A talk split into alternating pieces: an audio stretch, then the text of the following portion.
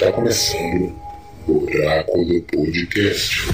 Olá, o Oráculo Podcast está no ar. Eu sou o Carlos Daniel, a voz do Oráculo, e você não escolhe sentir medo, mas escolhe o que vai fazer com relação a isso. Oi, pessoal, eu sou o Wagner Elias. Oi, meu nome é Lucas, eu sou um dos editores do Oráculo Podcast e Homem de Ferro foi o segundo filme que eu vi no cinema. Olá, meu nome é Abimael Lopes, estou aqui participando pela primeira vez desse podcast aqui, é um prazer, mais como observador e aprender também a fazer, usar essa plataforma.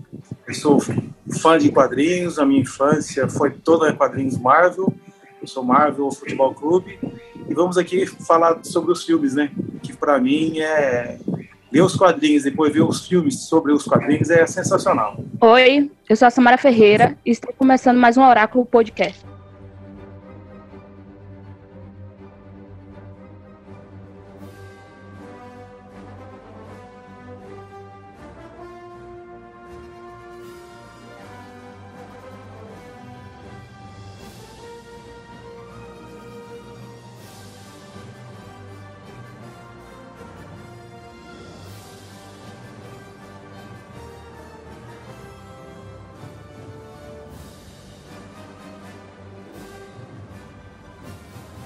A MCU, ou a Marvel Universo Cinematográfico, onde foi nos apresentado no ano de 2008, mais precisamente no dia 1 de maio de 2008, com o diretor John Favreau, que nos trouxe o Homem de Ferro. Quando a gente ficou vendo aquele filme, quando a gente foi simplesmente é, apresentado a esse universo, foi algo totalmente diferente de tudo aquilo que já existiu antes, né, anteriormente. Os outros filmes filmes anteriormente, se a gente for analisar, sempre tinha uma estética diferente e sempre tinha formas diferentes de se apresentar quando você tinha um personagem de origem onde você tinha que introduzir um personagem. A Marvel, ela trouxe uma fórmula. E hoje, no Oráculo Podcast, vamos tentar destrinchar essa fórmula, analisando um por um. Foram 22 filmes. Então, vamos tentar conversar com nossos colegas aqui sobre esses filmes. E esse primeiro filme, que é o filme de o 1 de maio de 2008, com o diretor John Favreau, ele nos trouxe alguém que foi simplesmente a cara da Marvel Universo. Alguém que estabeleceu um padrão de como ser né, o, o herói. Que primeiro você tem o herói que tem piadas sarcásticas, o filme né, nos apresentou isso, né? Ele tem um, um, histórico quebrado, ele também não tem muitos princípios de altruístas, né? De ah, querer ser o herói para salvar todos, né? Diferente da, dos heróis da DC, onde eles tinham aquela postura mais de deuses, de seres humanos ser, que, a, acima da, da, do bem e do mal, são incorruptíveis. A Marvel já fazia isso nos quadrinhos, só que hoje a gente não vai se focar nos quadrinhos vamos é, entender que esse universo que foi estabelecido a partir de 2008 foi um universo que se baseou nos quadrinhos. Então, você nerd, deixe de lado os quadrinhos, deixe de lado um pouquinho e vamos nos concentrar naquilo que a Marvel apresentou no cinema. Tá bom, Abimael? Tá certo, tá certo. Mas antes de entrar nesse universo aí, só sem querer colocar a treta, o namoro é melhor que o Aquaman. Mas continue aí. Então, vamos hoje nos focar no universo cinematográfico, nos personagens, no arco de cada um dos personagens, principalmente os personagens principais, que é a trinca principal, que é o Homem de Ferro, o Capitão América e o Thor. E no meio desses, desses três, você vai ter aí uma camada, uma porrada de outros heróis que foram nos apresentados nesse período. Eu pergunto logo, antes de entrar nesse primeiro filme, né, que a gente já tem uma experiência do Lucas, né, que no começo ele já disse, né, que foi o primeiro filme que ele viu, não, foi o segundo filme que foi ele segundo, viu primeiro no cinema, né? Ele já era, era bem jovem e de repente você eu tinha quantos anos, Lucas? Eu tinha, tinha três anos, três anos. Ah, caramba! É, Só por curiosidade, qual foi o primeiro, Lucas? Shrek 3 é, legal. Que salto, né? Shrek 3. O 3, né? O 3. É. Que salto. 2008, eu tenho boas lembranças de 2008. Eu tava, eu tava no primeiro trabalho. eu tava, comecei a trabalhar pra, eu trabalhava numa sapataria. Eu saí, do, eu saí da sapataria para poder ir assistir o filme. E, e- 2008 eu e- acho que eu já tava no, quinto trabalho, eu acho. e Abimael, 2008 você tava onde, Abimael? 2008, rapaz, deixa eu fazer a conta aqui. Ah, 2008, o ano 2000 para mim foi muito bom, cara. Aliás, todos os anos não tem que reclamar, não. Mas 2008 especificamente, cara, ah, cinema- cinematograficamente eu tava em outro filme, mas o Homem de Ferro ele foi um divisor assim muito grande, cara. A, a trilha sonora que começa com aquele Iron Man mesmo lá foi demais. Mas eu tava trabalhando meu único emprego que eu tive até hoje ainda. Eu saí dele ano passado, mas assim não lembro de nada assim tão específico não. Marcante. E, e- e- e nossa musa nerd, Samara, onde você estava em 2008? É outro, é um, é um- a Samara é um outro bebezoide. Eu tinha oito anos em 2008. Eu ainda tava apaixonada pelo Peter Gente, Caramba. na sessão da tarde. Ah, então você, você, você não chegou ali do cinema, não? No Homem de Ferro, não. Ah, tá bom então. Mas vamos lá então. Vamos começar então. É, antes de entrar nos filmes, eu queria saber de vocês o seguinte: é, o, o Lucas já se manifestou, o Abimael já se manifestou, falta só os Wagner e a Samara. Como é o universo Marvel pra vocês? Co- Como vocês, vocês gostaram dos personagens? É, cara, eu sempre, sempre fui fissurado em quadrinhos, né? Desde sempre. Não lembro bem quando eu comecei. Acho que eu comecei com, é, com aqueles quadrinhos infantis e logo parti para Marvel, DC. E ol- olhar, ver o, o- o primeiro, né, o primeiro grande filme da Marvel, que foi o, o X-Men, para mim foi, foi assim, uma, uma experiência sensacional, cara. É, é- é difícil de explicar porque era tudo aquilo que eu via, né? Que eu nunca, nunca imaginava, assim, para quem, para a galera mais jovem aí, é, talvez seja, seja uma coisa, seja nasceram praticamente vendo esses tipos de filme. né? E, e na, na minha época, na nossa época, a gente era uma coisa inimaginável a gente ver um filme decente baseado em nossa quadrinhos. referência. A nossa referência de Batman, por exemplo, vamos, vamos fazer uma aspas aqui rapidinho de Batman. Era um Sim. anão baixinho que usava uma armadura e que tinha um morcego amarelo no meio do peito. Que assim, o, o Michael Keaton é um, é um baita de um ator, mas não é Batman, né? Ele é um puta de um ator, é um excelente ator. É, assim, era o melhor, era o não nasceu melhor, pra ser era o Batman. melhor, O cara é que a um era o melhor que a gente tinha na época, né? Exato. Aí depois, de, de- depois do Michael Keaton, a gente teve um outro Batman que, que tinha mamilos. Isso eu já vi meme no YouTube. E, na verdade, cara, na, na verdade, o, o- o- eu, eu, eu considero o George Clooney um ator perfeito para ser o Batman. Isso, foi isso é o pior verdade. de todos. É verdade. foi o pior de todos. não foi Não, pior por cara, causa o da Val Kilmer produção, foi pior. mas ele como Batman tava bem. Sim, exato, exato. Foi por causa da produção. É, Queria o ter anterior visto a ele, Quem? Quem, Samara? Nicholas, como Superman do Tim É Burton. verdade. Ele ia fazer o Queria Superman ter também. visto. né? Ele iria fazer, queria muito ver essa obra de arte. Quem seria? O, o Nicolas Cage, ele teve um projeto. Ah, eu vi foto. Era do, era, era do Tim Burton, né? Era do Tim Burton. Uma anos 90, dos história, anos 90. tem uma Eu aceitaria. Eu aceitaria o Adam Sandler como super-homem, mas Nicolas Cage não, pelo amor de Deus. Que isso. Adam, É Adam o Nicolas Sandler e Cage. Super-Homem na mesma frase, não. Gente, gente eu, vou, eu, vou, eu vou dizer pra vocês uma coisa que o Daniel sempre, sempre pegou no meu pé, mas eu gosto muito do Adam Eu também, eu também, eu também. Eu também gosto. Vamos lá.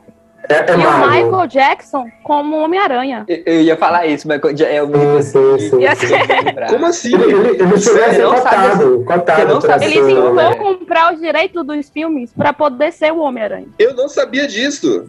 Caramba! Olha só. É. Eu sei que o Michael Jackson foi o espantalho no Mágico de Oz. Só isso que eu sabia. É, quando ele era. A- Aí a galera, aí a- a- ó, o, o César, o César vai estar escutando isso aqui, ele vai escutar depois do programa, ele vai saber. Eu sempre falo que David Bowie é o, o artista completo. O, o- David Bowie nunca fez uma cagada dessa. É, é verdade. Porque assim, o Michael Jackson, ele é músico, ele é músico e dançarino. E aí, essa é a praia dele, é dançar e, e, e cantar. E, E tinha dinheiro. Então ele podia fazer o que quisesse. Ah, isso é verdade. É. Mas, o, mas o, o- o David Bowie também tinha dinheiro, né? Só que ele também tinha bom senso. Bom senso É, bom e tem senso, talento, senso, né? importante. E tem Deus talento, o tenha. porque ele- Ah. os filmes dele não estragam, ele nunca estragou nenhum filme. Mas uh, termina, concluindo aí, é, Wagner. Continuando, né? Então, é, é na, naquela época, né, quando eu vi pela primeira vez o X-Men, né, o, o que a gente tinha de bom era Super-Homem, né, o, o primeiro lá com, com o... é, esqueci o nome, o ator que fez o Super-Homem primeiro lá. Christopher Reeve. É Christopher, Christopher Reeve. E o Batman, né, de, Tim- de Tim Burton, que cada um foi com um ator diferente, mas era o que a gente tinha de bom, né? E não dava pra ter melhor que aquilo. E, e quando eu vi o X-Men, né, eu lembro, eu tenho até hoje a revista que anunciou o X-Men, né, na época não existia internet, viu? O Lucas e, e Samara não tinha internet pra eles se informar. E aí eu É comprei a revista, né? eu também vivi essa época. e falava lá todos os detalhes sobre produção, sobre os atores e tal. E foi gerando aquele hype. Quando eu, eu não assisti no cinema, eu esperei sair na locadora, né? eu era muito jovem na época. E, cara, é, é, foi, foi assim uma explosão na mente, né? De lá pra cá foi só melhorando, né? Com Homem-Aranha e com Homem de Ferro. E aí eu ver né? E a gente vai falar sobre isso mais tarde, mas eu acho que uma coisa que mais me, me encanta nos filmes da Marvel é o que eles fizeram com a revolução que eles fizeram no cinema, né? Eles terem transportado o estilo de produção de quadrinhos para o cinema, né? E tudo isso foi fascinante para mim, né? Até hoje eu, eu, eu, disse, inclusive, que terminou, quando eu assisti o último, o último filme da fase 4, eu disse, é, a partir daqui, o que for feito vai ser para a nova geração e eu não vou mais ver. Mas estou apaixonado pela WandaVision e, e, e já assinei Disney Plus para assistir o resto. Ó, ó, Wagner, eu, eu, ainda, eu ainda digo além. É, você é um artista, você, você também faz quadrinhos, ouvintes. É, procurem Wagner Elias no Instagram, artista ó de primeiro, cara genial, faz ótimos mangás. Teu estilo é mangá, né? É Wagner. Sim, sim. É, e, e interessante que o, que, o que, eu ia dizer aqui com- na tua fala, na verdade, o, o estúdio né, do, do, do- cinematográfico da Marvel fez o, o, o inverso, né? Porque, na verdade, o cinema ele é feito de storyboard. O artista ele é chamado para fazer quadro a quadro, né? Que chama de frame. E eles fazem isso nos quadrinhos, ou seja, eles chamam o artista para fazer desenho e jogar isso para o cinema. Olha o que o cinema fez, ele, o- a Marvel fez, fez o, movimento ao contrário, né? Tipo, pegou aquela leitura crua do storyboard e jogou na tela da forma mais perfeita. Tem seus defeitos, a gente vai criticar aqui os momentos certos, mas é, é realmente espantoso o, o, o, o feito com esses 22 filmes. E detalhe, 22 filmes de 2008 até 2019, ou seja, nenhuma franquia anteriormente teve tantos filmes. A única franquia que teve, tipo, 50 anos para poder ter 25 filmes foi 007. E olha quanto tempo 007 levou para poder ter 20, é, 50 anos para poder ter 25 filmes. Ô, Carlos, só te interrompendo, é, esses 22 filmes que você está contando, você está computando aqueles dois Hulks? O do Ang Lee, de 2001, e o outro? Do o, O Edward só o Norton, primeiro né? Hulk. Só o primeiro Hulk, que é logo de junho de 2008. O, ah, o Hulk é o anterior. Edward Norton. O Eduardo Norton, isso. Eu gostei do outro lá. É porque, o- porque o outro, isso, o outro anterior a ele não, não faz parte do Não universo. faz né? parte, do não faz parte desse universo. Exatamente. É, e, e então é genial isso. Quero dizer que eu sou fã da DC, em primeiro lugar. É nóis, é nóis. Muito cuidado aqui, gente, com o que vocês vão falar aí, viu? Eu comecei com os filmes do Batman, assistindo ele. Depois eu me apaixonei pelo Homem-Aranha. Aí que veio o meu interesse para assistir filmes de herói pelo Homem-Aranha. O Tobey é minha paixão de infância. Tobey Maguire é a grande paixão de infância minha. Olha, depois- eu, não, eu não suporto esse cara como Homem-Aranha. Eu, eu, eu, Eu amo ele, ele me Cara, ele é o, ele é o Homem-Aranha perfeito, cara. Não tem outro que tenha feito melhor. É, eu acho que Daniel o, Garfield. O Garfield Eu- foi muito eu- melhor. o Garfield foi muito Hum, melhor. Não, o Andrew Garfield, ele é- É, o Andrew Garfield é um excelente ator, ele é um excelente ator, mas ele não fez o Peter Parker, ele fez Ele- o Charlie Brown. Tá. Ele O Charlie pode não Brown, ter feito o O Peter cara, Parker não, bom. o Peter Parker, sofria, era o. talvez não, ele, ele fez um Homem-Aranha legal, né? Homem-Aranha legal, com as piadinhas e tal. Ele fez o Homem-Aranha perfeito. Mas assim, o filme Homem-Aranha não é feito só de momentos É. de piadinha. Ele, ele é muito mais do que isso, né? O Peter Parker é muito importante é, é, Ah, pro, tá. pro- pro- E o Peter Parker é, é, de skate, que tira onda com os caras da escola e tal. Não existe, cara. Não Ah, existe mas- isso. É, É tipo é- assim, E é claro, não é culpa do Andrew Garfield, é culpa do, do da direção, né? Claro. Mas É, eu- Eu acho o Andrew Garfield o melhor Homem-Aranha. O melhor Homem-Aranha. Mas o filme é horrível, o filme é muito ruim. É, eu não gosto. exato, exato. É, principalmente o 2. Um eu até gosto um pouquinho, mas o 2 eu acho muito ruim. O Ele- Eletro Nossa, não o é maravilhoso. Cara, quando eu vi, quando eu vi as primeiras cenas, quando eu vi as primeiras cenas, eu já eh, me, eu me poupei do trabalho de assistir o filme. Eu não, não quis assistir. Eu só assisti depois, ó. Eu assisti o Homem-Aranha do Garfield agora, na Sky, quando começou a passar todo dia.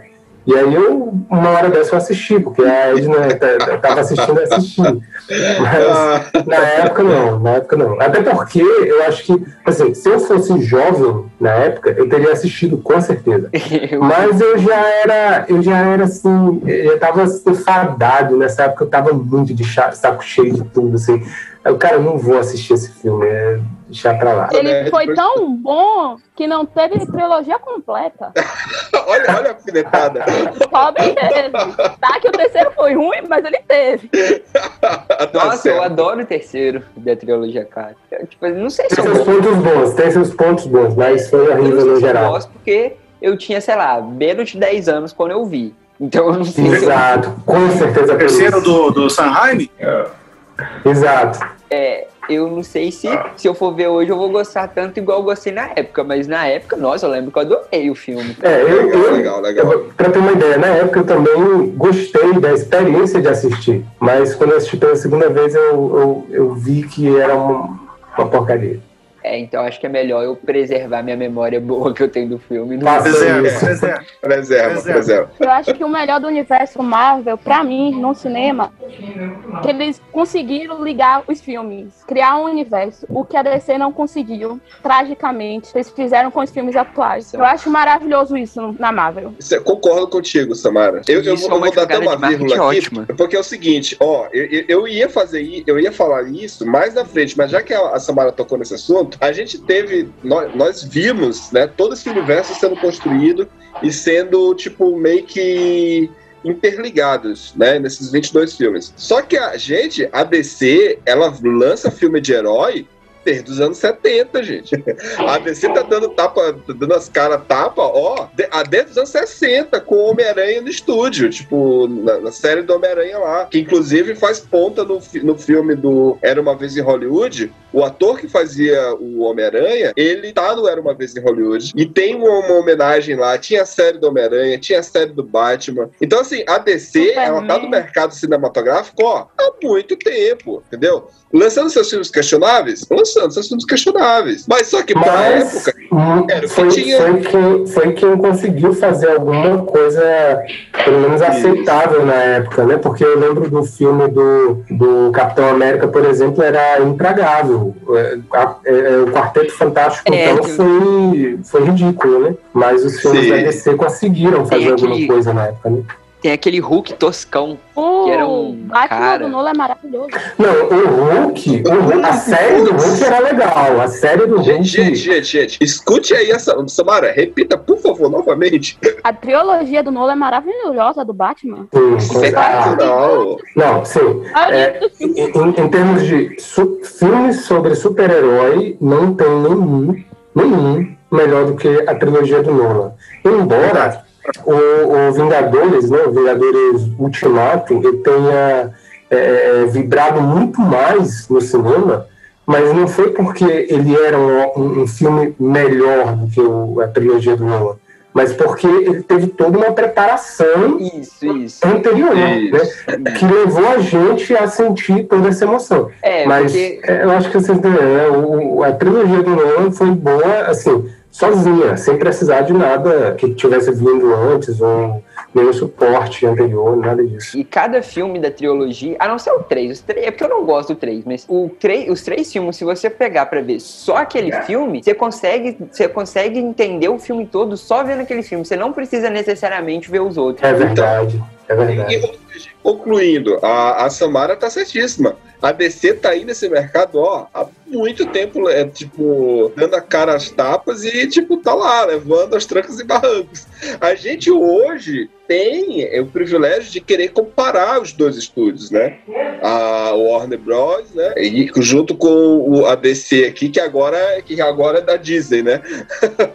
Porque foi o que aconteceu logo em seguida, né? Logo após, quando teve o primeiro filme do Homem de Ferro, pouco tempo depois, em 2009, foi vendido para Disney. E aí a Disney começou a lançar um filme. Lançou, ó, gente, é o seguinte, lucramos lucramos. tipo, o filme, o filme se vendeu, então, ó, esse, esse negócio aqui é nosso. Então comprou os direitos autorais dos personagens das Marvel. Só ficou faltando um, que era o Homem-Aranha, né? O Homem-Aranha, faltou. É, o, o, Quarteto Fantástico, o Quarteto Fantástico. E, e o Hulk que tá, que tá na. Universal. Que eles usam, que eles podem usar, né, mas é, pra, é da Universal, né? No final das contas. Uhum.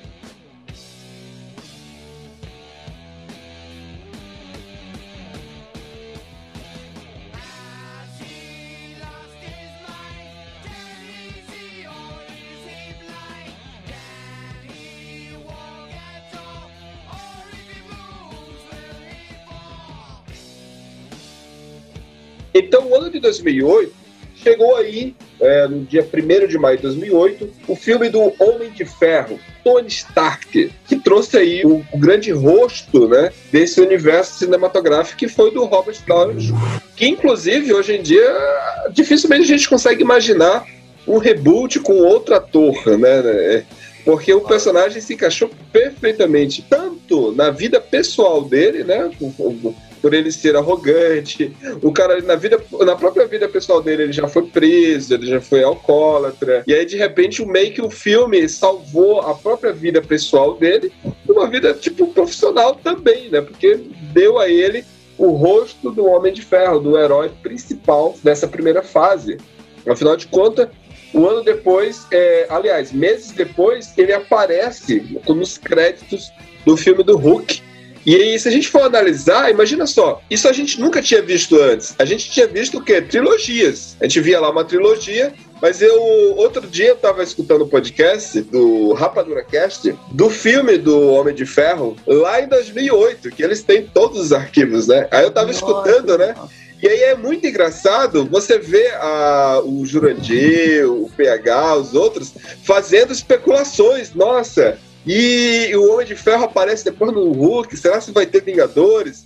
E é engraçado porque naquele tempo, naquele universo, não tínhamos nada disso. Nada daquilo existia, né? Era tudo novidade, enquanto eles estavam fazendo especulações.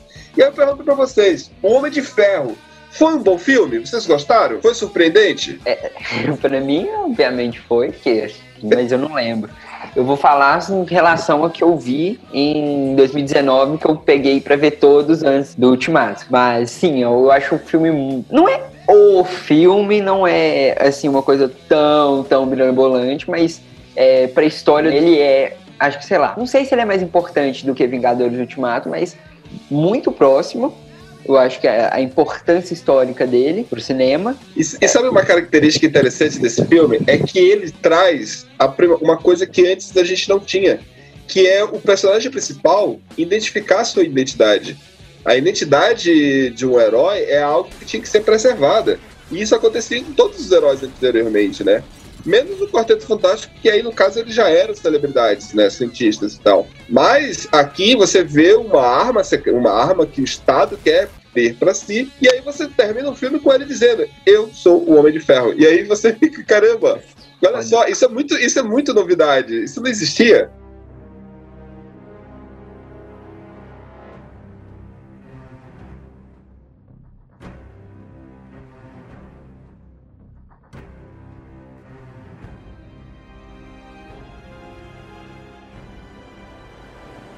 Gente, no dia 13 de julho de 2008, né, de repente, logo após o Homem de Ferro, chegou aí o incrível Hulk, que um dos atores assim que eu considero tipo maravilhoso, que é o Edward Norton. É, eu gostei do, do, do filme a, até a parte final não, mas até a construção, até tipo dividir em três partes, as duas primeiras partes sim, mas a parte final não, uma parte final ficou muito hollywoodiana, né? O pessoal acho que a maioria dos filmes eles não sabem terminar. Eu gostei demais da parte no comecinho, quando ele tá caminhando na, na rodovia lá, que lá foi uma homenagem ao seriado, né? Quem assistiu ao seriado com o Dolph Rigno, então foi muito bacana. O, o, vilão, o vilão não é tão legal. Eu achava que deveria ser um vilão melhor ali pro, pro, pro Hulk, mas é, a gente está falando do universo Marvel e dos primeiros. Eu acho que os primeiros filmes solos foram para apresentar o personagem para aquela galera que não sabe quem que é, não sabe quem que é o Hulk, não sabe quem que é o Homem de Ferro.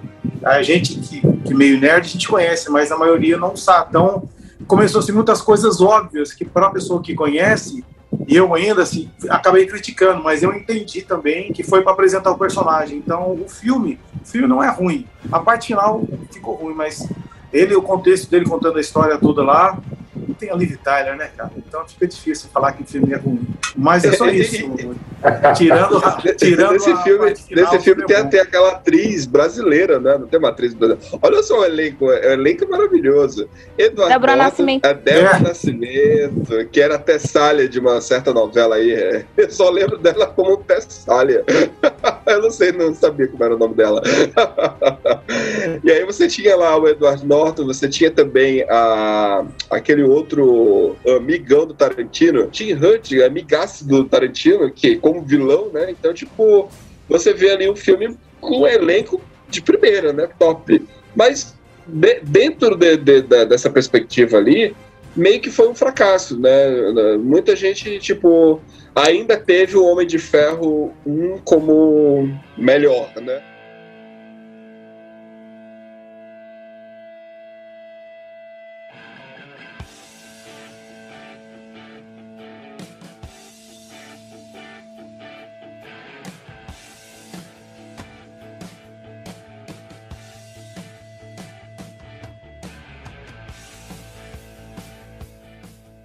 Dois anos depois, dois anos depois, veio aí o Homem de Ferro 2. Cara, o Homem de Ferro 2 não foi. Eu não. Né, assim, eu sempre, eu sempre gosto da experiência de assistir, mas é, eu acho que é quase unânime que não foi um, um dos melhores filmes, né? Do, assim, foi ladeira abaixo né, do Homem de Ferro, né? O primeiro foi, para mim, foi excelente, o segundo não foi lá essas coisas, o terceiro foi bem meia boca, né? Mas eu acho que o que, o que a Marvel acertou muito a mão foi ter, que, que nunca tinha, porque assim, todos os filmes de super-herói é, antes né, foram comandados por, por executivos, né? E a Marvel, é, de repente, viu que, que não estava dando certo, né? Resolveu fazer o próprio estúdio de cinema e tal, enfim. E colocar um cara que, que gosta de quadrinhos, né? que, que era apaixonado, é, é, ficcionado por quadrinhos, né? Que é o John Favreau, né? Ele funcionou muito bem, né? Por mais que, que não seja o meu filme preferido, né? Do, do, do, Homem de Ferro, mas foi um filme muito bom, muito bem executado em termos de filme de quadrinhos. O vilão, é, eu gosto muito do, do, do ator, né? É, Cara, o vilão é incrível. O Mickey Rourke? Nick Huck é incrível, ele, ele é, é incrível. É, é muito bom. Inclusive, é muito bom. A, a, a, cena de apresentação dele, aquela cena dele na a, a corrida, na corrida lá em Mônaco, Aquilo ali deveria ser o confronto final do filme, né? Então, cara, foi... eu penso a mesma sim, coisa. Sim, sim, sim, sim. deveria ter sido. Foi, foi, foi, um filme que foi bom, ele começou bom. Eu acho que, eu acho que os filmes da Marvel têm esse, esse problema, né? Começa bom, aí vai, vai indo e chega no final, aí, fica, aí decepciona um pouco, né? É, e, e foi, foi eu, eu, achei um dos, um, dos vilões mais legais que foi muito mal aproveitado, porque é, é, acabou ali, né? Acabou ali. É um, é. vilão carismático pra caramba. Acabou, até, porque, até porque o ator é, é, teve uma treta lá com, com a direção, né? Eu não sei bem como foi, mas ele ficou meio, meio chateado com algumas coisas e caiu fora, não quis mais fazer filme e tal. Mas enfim, é, o filme, o filme eu, eu daria uma nota 7,5 para ele, mas gostei muito, muito de assistir esse filme. Posso falar uma coisinha só é, é sobre o Homem de Ferro 2? Eu sigo aí o, o Wagner, que o Wagner falou, concordo com ele, e concordo com, com, com o Carlos Daniel também sobre o ser o final. Toda vez que eu vou zapear no Netflix, ou que agora não dá mais, né? Mas quando, tinha, quando era possível, os filmes da Marvel estar tá na nossa plataforma, todas as vezes, toda vez que eu passava, zapeava por ele, eu colocava Homem de Ferro 2 devido à cena inicial com a música do ICDC que eles fizeram. É sensacional. Aquele voo que ele faz com aquela música. Mano, é verdade, é verdade. É, verdade. é muito Você, bom. Todas, todas as cenas, todas as cenas do, do Homem de Ferro com essa música no fundo são muito boas. Aquela, aquela é. cena, eu acho que é do Capitão América Guerra Civil, que, que quando ele se pergunta assim, cadê o, cadê o Homem de Ferro? Cadê o Tony Stark? E ele chega no jato com a música do, do tocando a música do ACDC, muito massa essa, Homem de Ferro com rock tocando no fundo sempre dá certo. Qualquer coisa. Exato. Qualquer coisa, Homem de Ferro chegando. vocês estão esquecendo do, do, do, Vingador mais forte, que é o Thor com, a, com o Led Zeppelin, caramba. Ah, mas não é, não, não é tão impactante. Não, não tem, não tem mesmo impacto. Não tem mesmo impacto. Led Zeppelin, Era pra ter, mas não teve o mesmo impacto. Eu acho que eles tentaram forçar. Eu acho que eles tentaram forçar pra ser tipo Homem de Ferro, mas acho que não. Ex exatamente, foi isso aí. É, tipo assim, deu certo com o Homem de Ferro, vamos fazer também aqui com o Thor e, e é por causa do filme, né? por causa do filme que foi usado. Deveria ter usado no primeiro ou no segundo filme.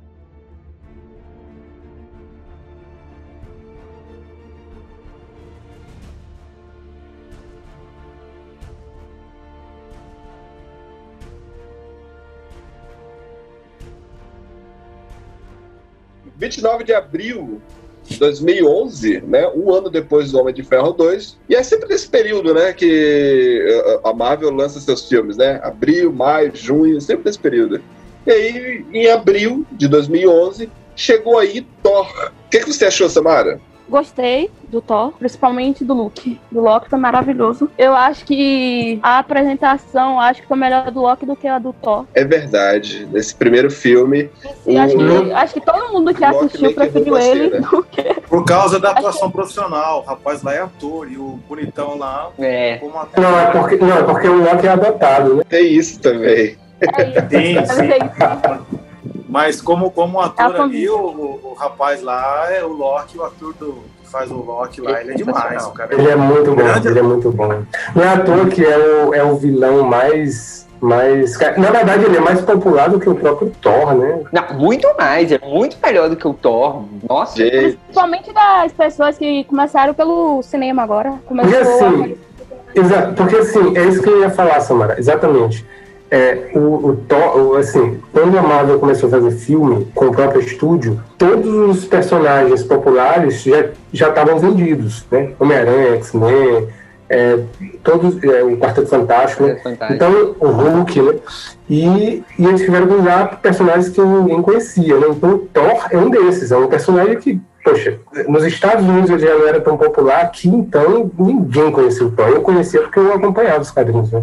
O povo não conhecia. Então, naquele filme foi que as pessoas tiveram acesso a esses personagens. Então, a, a briga ali foi pau a pau de popularidade. Então, foi ali que definiu quem era mais popular. E eu acho que é por isso que o Loki acabou ganhando mais popularidade. Porque... Samara, Samara, deixa eu perguntar. Mas aquele romance forçado do Thor com a. Não, eu entendo, eu, eu entendo totalmente porque você, ela saiu. Você chipou aquele casal? Não, eu entendo totalmente porque ela saiu da Marvel, porque tava muito ruim pra ela ali. Ela tava desconfortável, né? Não só ela, quem tava assistindo estava desconfortável com aquilo. Eu acho que ele só se salvou assim, acho, no terceiro filme. O terceiro filme da trilogia do Thor é maravilhoso. Entendi. Gente, eu posso, eu posso fazer aqui o, o, o disclaimer, Samara o Thor é o meu personagem principal, é o que eu mais gosto. eu acho ele sensacional. cara, eu gosto, eu gosto dele, inclusive. Eu gosto inclusive. pra caramba desse arco dele, porque assim, ele é um playboy da galáxia, sabe? olha só, ele é arrogante, ele é prepotente, ele é soberbo, cara, e ele ralou muito. Mas olha, se você, para eu, obviamente, eu sou fã do personagem do universo. Então, eu, tipo, sou suspeito para falar. Eu já deixo declarado aqui que eu. Mas eu consigo ver um, um, uma evolução tão grande do primeiro Thor, desse de 2011, pro último Thor lá em 2019. É tão grande a evolução dele. Cara, cara eu acho isso incrível. É, na verdade, é um dos, é um dos únicos personagens da Marvel que, que realmente muda, né? Porque tem, tem, tem, tem, tem personagens, os personagens, a maioria dos personagens da Marvel eles já têm uma personalidade formada e eles não mudam. Né? O próprio Tony Stark, que teve uma, um, um, grande é, evento na vida dele, que mudou a vida dele, a concepção dele sobre tudo, mas não mudou a personalidade dele. Ele continuou sendo arrogante, continuou sendo o cara que ele, que ele sempre foi. O Thor, ele foi mudando, né? Claro que. Cara, ele tem, sofreu tem, muito, mano. Ele perdeu agora, o pai, agora perdeu tem... o irmão, perdeu a irmã perdeu a namorada. Agora, eu, eu acho, Daniel, que no último, a mudança dele foi drástica demais. Eu acho que por conta da, da necessidade do roteiro. Né? Isso, é, de tornar ele popular. Era necessário, era necessário. Esse é meu problema. Esse é meu problema com o Thor, porque ele sai do primeiro e do segundo filme, que é um saco o Thor naqueles filmes, ele é muito chato, é, e vai muda, ele vai do cara completamente chatão pro cara totalmente divertidão, aí eu achei bem. Aí não colou. Aí eu não gosto é, nem de falar. Posso falar Fala, do Thor? Então, o Thor nos quadrinhos é um dos meus personagens prediletos também. Eu vou confessar, eu me Lá decepcionei. dos quadrinhos. É verdade. É, eu me decepcionei. Eu não tô assim, é, assim com o que fizeram com o personagem. Eu concordo aí com, com o Lucas aí é, não souberam. Ele evoluiu, concordo que teve evolução, sim, claro, foi clara a evolução dele. Mas, se quisesse, como era um projeto desse, desse tamanho, dessa magnitude, gente, desse tantos personagens envolvidos, desse universo todo, é, não tem nada contra o, ator, mas não é o ator ideal pro, pro papel. Esteticamente, plasticamente, sim, bonitão, alto, sim, mas vou, vou, usar o exemplo do Loki. O Loki foi perfeito, cara. O Loki caiu como uma luva, velho.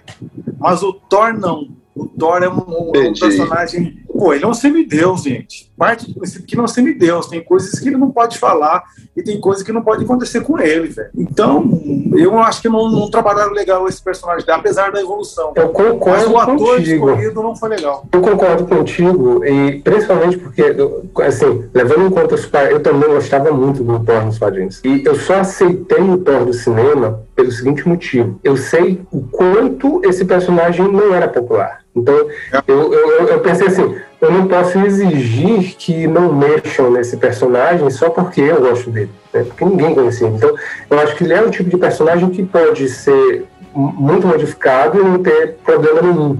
Né? Porque, afinal, é diferente, por exemplo, de mexer com o super-homem. Né? É, todo é. mundo conhece a personalidade do super-homem, não tem como mexer. Exatamente. E, e, e o Thor deu para mexer. Agora, é, eu concordo contigo.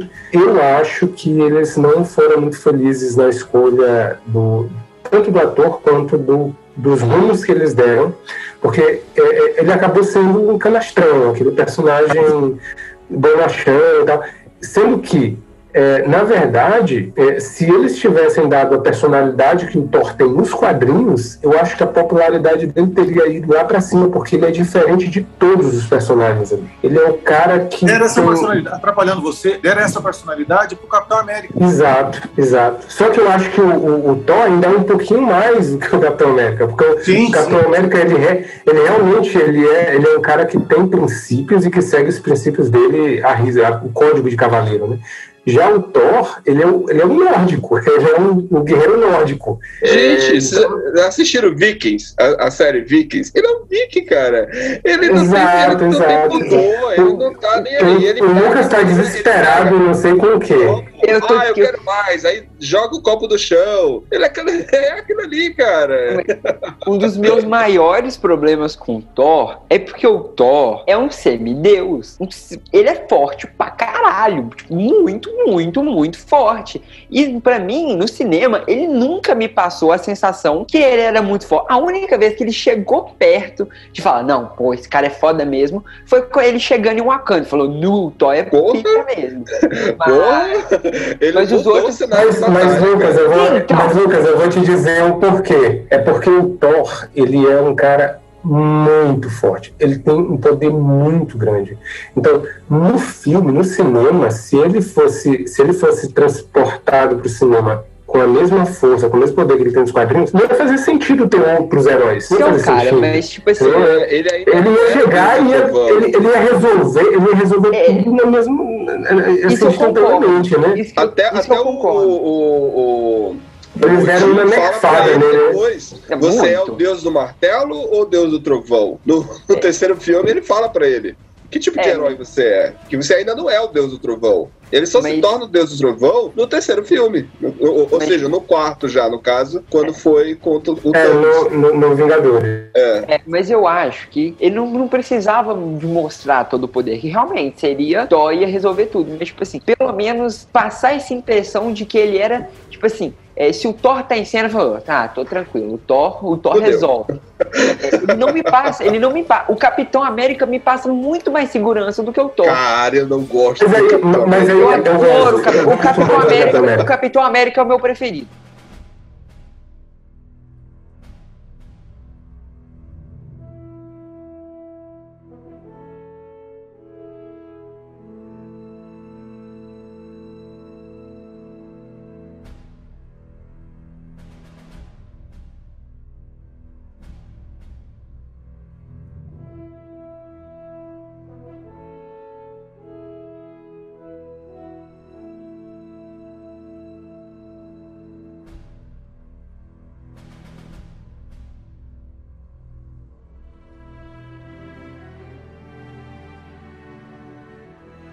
29 de junho de 2011, chega aí o primeiro Vingador. Quem é o primeiro Vingador, Lucas? Capitão América, para mim, é um dos melhores filmes da MCU. Eu adoro esse filme, adoro, adoro, adoro, adoro, adoro. Eu acho ele muito bom. Eu acho que ele, ele funciona muito bem como um filme sozinho. Tipo assim, se, se não existisse MCU, se eu tivesse que escolher um super-herói para continuar tendo filmes, ia ser o Capitão América com 1 e o 2. Porque para mim, são os dois melhores filmes solos, é Capitão América 1 e 2. O 2 em primeiro e o 1 em segundo. Eu acho muito bom esse filme. É... Tem muita coisa porque falar, pra que falar, mas agora me deu um branco. É tanta coisa. Foram, eu, eu, acho que for, são dois filmes bem injustiçados, né? Porque eles realmente foram muito bons. Pra mim também são estão entre os melhores do MCU. E, e não tem toda esse, essa popularidade esses dois filmes. Ninguém lembra de, de Capitão América, principalmente o 1, né? Ninguém, ninguém fala desse filme. Eu acho, que, eu acho que, na verdade, é porque o Capitão América ele tem essa personalidade que ele, ele, ele, ele é conservador, né? Ele é muito conservador. Ele é, ele é o cara que leva os princípios dele a sério e a últimas consequências. Ninguém, ninguém gosta disso, as pessoas não Mas eu gosto muito dessa personalidade. Eu acho que é porque eu sou um pouco chato também, igual ele. E, e, eu meio que me identifico com o Capitão América. Porque eu penso assim, o cara, ele, ele, ele, não trai os, os princípios dele. E ele, ele move todo mundo. Ele, quando ele fala, ele não tem. Ele, se você ver os, os, os, os principais né, dos Vingadores, ele é um dos mais fracos, né? Ele é um dos mais poderosos. É, é, assim, se tirar a Gavião Arqueiro e ah, Viva tá, Negra, tá. É, né, não, ele, é. ele, é. o mais fraco dos, ali, do panteão, né? Dos três principais, ele é o mais fraco de É o mais fraco. E, só que assim, ele manda neles, cara. Ele manda no Thor.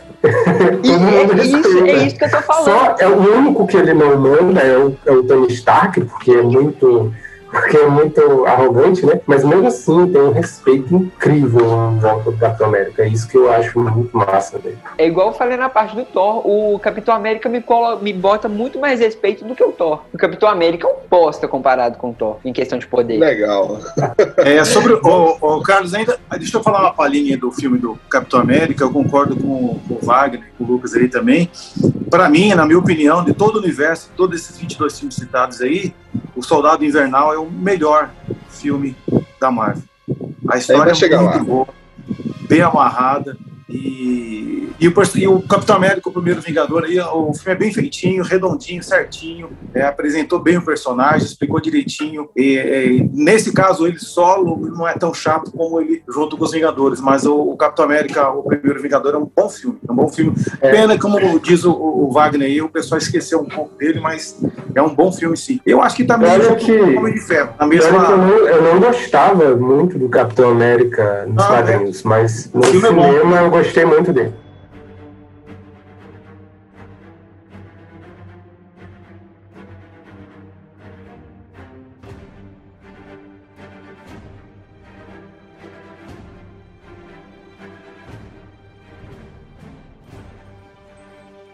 27 de abril de 2012, chegou aí o sonho de consumo nerd. Abimael, você que passou aí toda a sua juventude lendo os quadrinhos, como foi que você se sentiu em 2012, entrando na sala de cinema e vendo aqueles 30 minutos finais dos Vingadores? Então, rapaz, você falou tudo aí. Os 30 minutos finais de, Vingadores, cara, é muito bom. O começo do filme aí já é a parte contrária, né, que a gente sempre vem falando dos filmes da Marvel. Eles começam, começam bem, terminam mal. Nesse caso dos Vingadores, começou bem arrastadão e terminou daquela forma lá. Foi muito bom o final. Eles amarraram direitinho. É, com os filmes anteriores, os, os filmes solos, apresentando os personagens.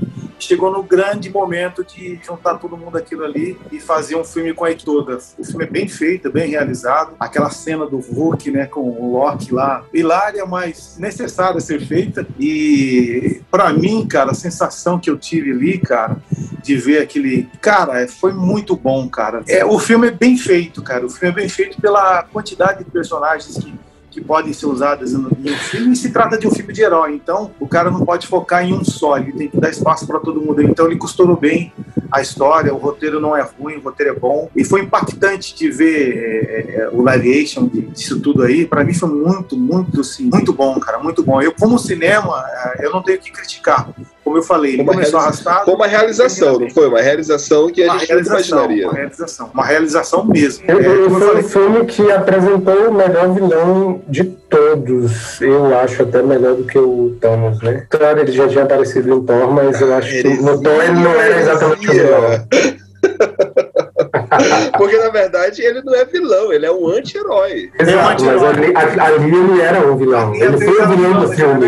Ele foi o vilão do ele é um filme. né? anti-herói. Tá, tá. Porque, é porque, verdade, assim, é verdade. é, na verdade, ele ser um anti-herói foi um, foi um retcon, né? Eu acho que é assim que chama, retcon, que eles é, explicam algo que não, não era, mas a partir de agora vai ser, porque ele foi tão popular que a Marvel disse assim, não, vamos, vamos dar uma explicação aqui, vamos colocar alguém por trás dele para ele não ser o vilão e passar a ser um anti-herói, né? Mas até então, ele era um vilão. Ele foi o vilão do filme. Nem no Thor, ele não foi o vilão. No Thor, ele foi se tornando vilão ali, mas o vilão mesmo era um, É que aqueles... ainda era o, ainda, o, o do Thor ainda era o gigante de gelo. Os gigantes de gelo. E nesse filme ele foi um vilão. Outra coisa sobre os Vingadores, que nesse filme não dá para questionar a, assim, a, a faixa etária de público, né? Tipo, eu vou exibir no cinema, eu vou abrir esse filme e colocar uma classificação de 18 anos. Eu acho que não cabe. Acho que é um, um dos únicos filmes que eu não questiono isso. Foi uma apresentação do, do- do grupo todo e não dá. Eles costuraram direitinho, venderam direitinho isso daí. Que todo mundo pode assistir. Eu E usou a vi Esse filme eu moderada. assisti, eu assisti no Piauí e assisti no Maranhão. Eu, ta- eu estava no Piauí, eu assisti, aí eu viajei, eu morava no Maranhão, assisti lá também. Eu fui Vingadores umas 1, quatro vezes com a galera diferente. eu vi, eu vi Vingadores 1 criancinha. É, eu era que eu fui aquele criancinha chata do cinema, ficava gritando no cinema. Comprei, minha mãe comprou pra mim o, aquele balde de balde de pipoca personalizado com a cara do Homem de Ferro, com a cara do Capitão América, com Que a cara legal. do. Eu Que fui, legal, eu era que legal. Samara, você viu esse filme também no cinema, Samara? Sim, depois. Depois de ter recebido todos os spoilers da minha tia. Minha tia chega. Minha tia, eu quero dizer que ela é uma grande fã de filmes de super-heróis. E, E ela, ela já contava spoiler. todos os spoilers. Caramba, que decepção. Mas Eu tive é que contar. spoiler? Eu, atrapalhando de novo, eu tô falando muito até. Eu tive que contar na, na exibição, na primeira vez que eu fui, levei meus, meus dois filhos. E eu toda hora eu ficava falando pra eles, ah, esse faz isso, esse tem poder assim, esse... Eu tive que explicar, porque perguntar por, que- por que que ele faz aquilo, qual que é o poder, dele, qual que é a fraqueza, o que que não sei o quê. Então, pra mim foi muito bom, cara, foi muito bom, uma experiência demais, demais, demais. Vingadores foi Show de o bola. tanto que eu comprei o Blu-ray deles ali, e sempre que posso eu tô colocando, é bem bacana o filme. Filme pra Bom todo que eu tinha mundo assistido o desenho da TV Globinho, já sabia tudo dos heróis. Ah, é, Ah, que legal. Aí, é, Samara, porque os Vingadores foi que passou a estrear esse essa cultura do spoiler, né? Tipo, a galera que sai do filme já dando spoiler adoidado, né? Com GIF, fotografia, Facebook, tudo que tem lugar você. Tá. Quando, quando eu vi esse filme, cara, eu, eu lembrava de uma história dos Vingadores de 2000, né? A, número 1 um de 2000, que tinha assim uma capa linda, né? Com todos os Vingadores. Era uma história que reunia todos os Vingadores que já. Todos os heróis que já foram Vingadores, né? E aquilo ali, eu já fazia quadrinhos nessa época amadoramente, né? E eu copiei aquilo, eu fiz meus próprios quadrinhos com aquela cena. De, er- er- eram muitos Vingadores, assim, todos juntos. Eu, eu, eu era fissurado por esse tipo de coisa, esses crossovers que tinha. Quando eu vi isso no filme, no, no Vingadores 1, foi, foi sensacional ver o que, eu, o que eu admirava nos quadrinhos, que eu nunca imaginei que ia acontecer um dia no, cinema, e aconteceu, a Marvel fez, né? Foi- eu acho que não foi uma sensação só minha, eu acho que a maioria das pessoas que acompanhavam quadrinhos teve essa sensação.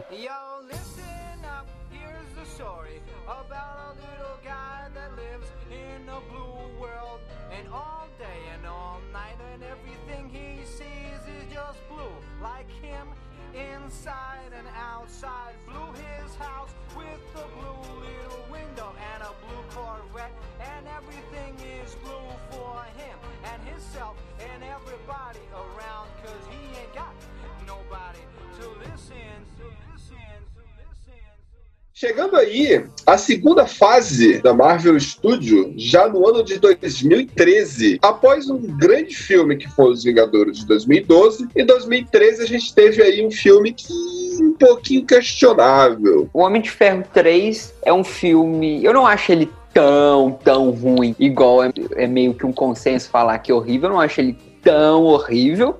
Mas ele tá muito longe de ser bom. Eu acho que é um filme sessão da tarde, sei lá. É, é, é um filme assim, tipo light. Ó, o Guy É. Pearce, o Guy Pearce tá maravilhoso. Eu gosto muito daquele ator. Então você vê ele como vilão, foi show de bola. Eu gostei também. Mas quebra um pouco a, a questão da trilogia, da, do, do- até do, do próprio Homem de Ferro, o poder dele, É, dele ter tirado, meio- feito cirurgia. A Então, Pote, qual- ela ter, qual é o ela ter nome? adquirido poder. Então, qual é o nome do. Eu sempre esqueço do. Mandarim. Mandarim. Mandarim. Mano, acabaram com o Mandarim naquele filme. Acabou com a minha infância. Ali Cara, eu acabou com a minha eu, infância. assim, Eu, eu tenho ódio muito filme. não, Abim- Abimael, eu vou te falar uma coisa. Não, não exatamente acabou com a nossa infância. Na época também odiei quando terminou. E caramba, que, que droga é O cara tava essa? no banheiro, Eu velho. O cara tava no Eu banheiro. fiquei decepcionado demais, cara. Mas não, não acabou totalmente com a nossa infância, porque já foi anunciado que vai ter o mandarim. O mandarim de verdade agora no filme Do do. Shang-Chi. do Olha, não sabia. Aí sim. Olha Tomara só, que então você- é. agora vão honrar o personagem, né? Porque lá ele era um ator. Porque o né?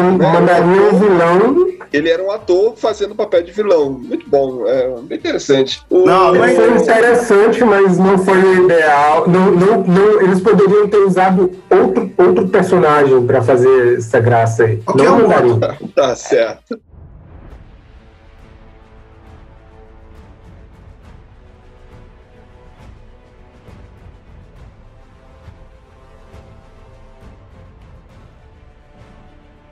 Em novembro de 2013, ainda nesse ano, a gente teve aí o Thor Mundo Sombrio. É, não, não, tenho, não tenho muito o que dizer desse filme.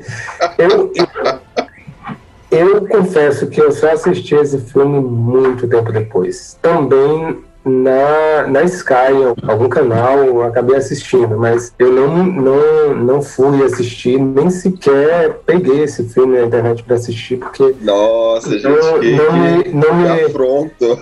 Sério, cara, sério. Porque assim, nessa época, nessa, é porque ele é fã do. Ele é fã do Thor, mas eu, nessa época, foi, foi essa época que eu tava muito chato com o filme, assim, muito enfadado. E eu, eu tava chato mesmo.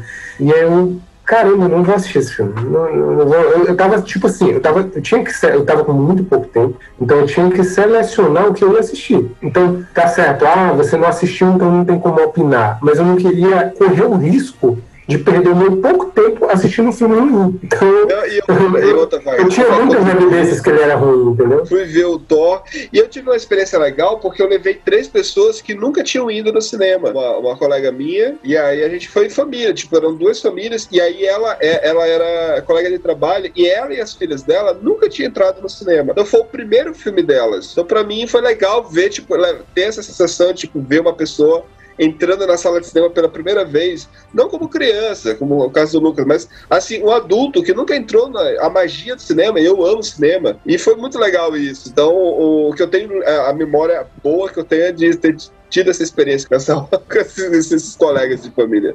Da Então, minha foi família com de filme-. E, e- e, Daniel, esse, esse ano de 2013 foi bem decepcionante pra mim, porque foi o ano que eu assisti G.I. Joe. Eu fui no cinema pra assistir achando que era bom. Eu tava Você nessa, gosta nesse disso, cara? Cara, eu, eu gostava do G.I. Joe, né? Da franquia G.I. Joe, entendeu? Então eu achei que ia ser bom. Né? Eu fui, eu não, não posso perder esse filme. Eu assisti também Elysium, né? Elysium, que era um filme do mesmo, se eu não me engano, era do mesmo diretor de Distrito 9, que era um filme sensacional. Eu não lembro se era Distrito 9, mas eu sei que o diretor, eu fui pelo diretor. Não foi pelo Wagner Moura, como muitos foram, foi pelo diretor. E, cara, foi muito decepcionante. Todos esses filmes que foram citados, foi um ano, um ano ruim pro cinema. Entendi, entendi. Teve também aquele Depois da Terra, né? É desse do, do Will Smith também. Isso. Muito ruim. Tinha muito filme ruim nesse ano mesmo.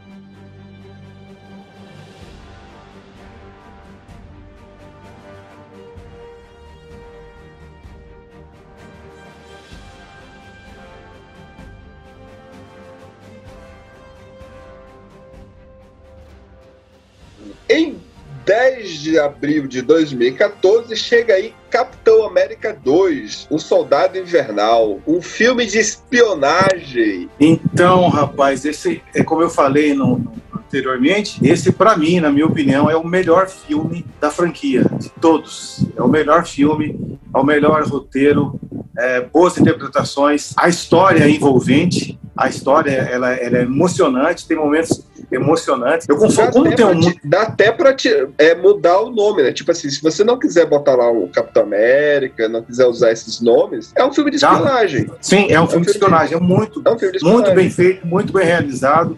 Ali não, não quiseram, é, não fizeram assim, tipo, um projeto, não vamos fazer que nem os Vingadores. O- Os Vingadores, a gente vai exibir ele, qualquer pessoa vai assistir, não vai é, ofender ninguém, não vai deixar ninguém triste. É um filme para todo mundo ver. Já esse não, esse é um filme assim bem assim mais específico. Eu acho mais sério também e pelo roteiro dele, a história que, que envolvente que ele tem, como cinema também, é, é, o, é o melhor filme da, da franquia, é o, que, o filme que eu gosto demais, demais, demais dele. Então, assim, que eu posso dizer, eu não lembro quem é o diretor do filme. É os Irmãos Russo. É o primeiro filme que eles pegam. Cara, mandaram bem, viu? Mandaram bem. Mesmo sendo o Capitão América, né? Como eu falei, ele, ele com o filme solo dele, nesse personagem que criaram e com o ator que tá lá, foi, mandaram muito bem também. É, e eu gosto da, da trama desse filme, é muito bom. Eu confundo essa trama com Guerra Civil, mas é o Guerra Civil que tem o Robert É a Redford, né? continuação, é a continuação. Após o, o- tipo assim, na, na, na, or- na ordem aqui da- da- dos fatos, o Soldado Infernal, Invernal. Infernal é a sequência, é o, é o, tipo cronológico, entendeu? Porque o próximo filme vai pra galáxia. Então é, é por isso que eu galáxia, vai confundo. pra- Eu confundo Não, É, não. mas- Tem o, Ah, não, tem o não, Guerra na de Ultra no meio. É o Tron, o Tron, o Tron, É. o Tron no meio. É verdade. E uma coisa interessante do, do Capitão América é que o Chris Evans, eu não acreditava que ele ia ser um bom Capitão América. Não, Eu também não. não. entrava na minha cabeça. Porque quando, quando escalaram acredito, ele. mas Não, quando, quando escalaram ele. não, cara, mas assim, não, pelas expectativas que se tinha, o cara só fazia personagem idiota, era, ele era sempre o, o babaca da, da turma. Ele, ele fez o ele fez o Tocha Humana, né? Que era o adolescente irresponsável e tal.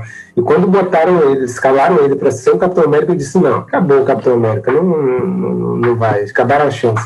E, cara, ele me surpreendeu demais, demais mesmo. Ele, ele, ele, ele, ele tanto que eu, eu gosto tanto do Chris Evans no Capitão América que eu já caí na besteira de escolher filme pelo ator. Chris Evans e me decepcionei.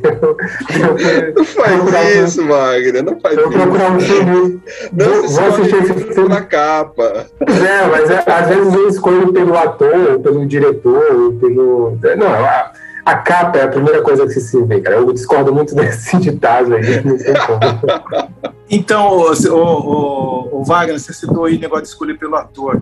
É, também tem essa coisa com, com Chris Evans também. Mas tem um filme dele, cara, pra sair um pouco do universo Marvel, que eu não sempre esqueço o nome do filme, mas é baseado numa história real sobre ele é um advogado viciado em drogas, cara. E ele pega uma causa de uma enfermeira que se infecta com uma seringa com coisa de AIDS. Então ela bola, projeta essa seringa que a gente usa é, hoje em dia, que ela é protegida com aquela invólucro, você aquela proteção, a invenção de- dessa enfermeira. Ela, num acidente lá, que ela vai atender um, uma emergência lá, ela espeta o dedo dela, acaba sendo infectada com AIDS, cara. E ela vai procurar um advogado para entrar com processo contra o hospital, contra os fabricantes, enfim, o filme é baseado em história real.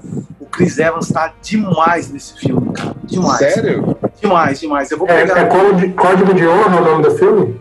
Eu acho que é isso daí, eu acho que é isso daí. Código de Honra. É muito bom o filme, é baseado numa história real, a história é muito boa, e o Chris Evans, ele faz um, Procurar loucão, um advogado do loucão, só fazendo um adendo aí, então de escolher pelo ator, vai nessa, que esse filme é muito bom.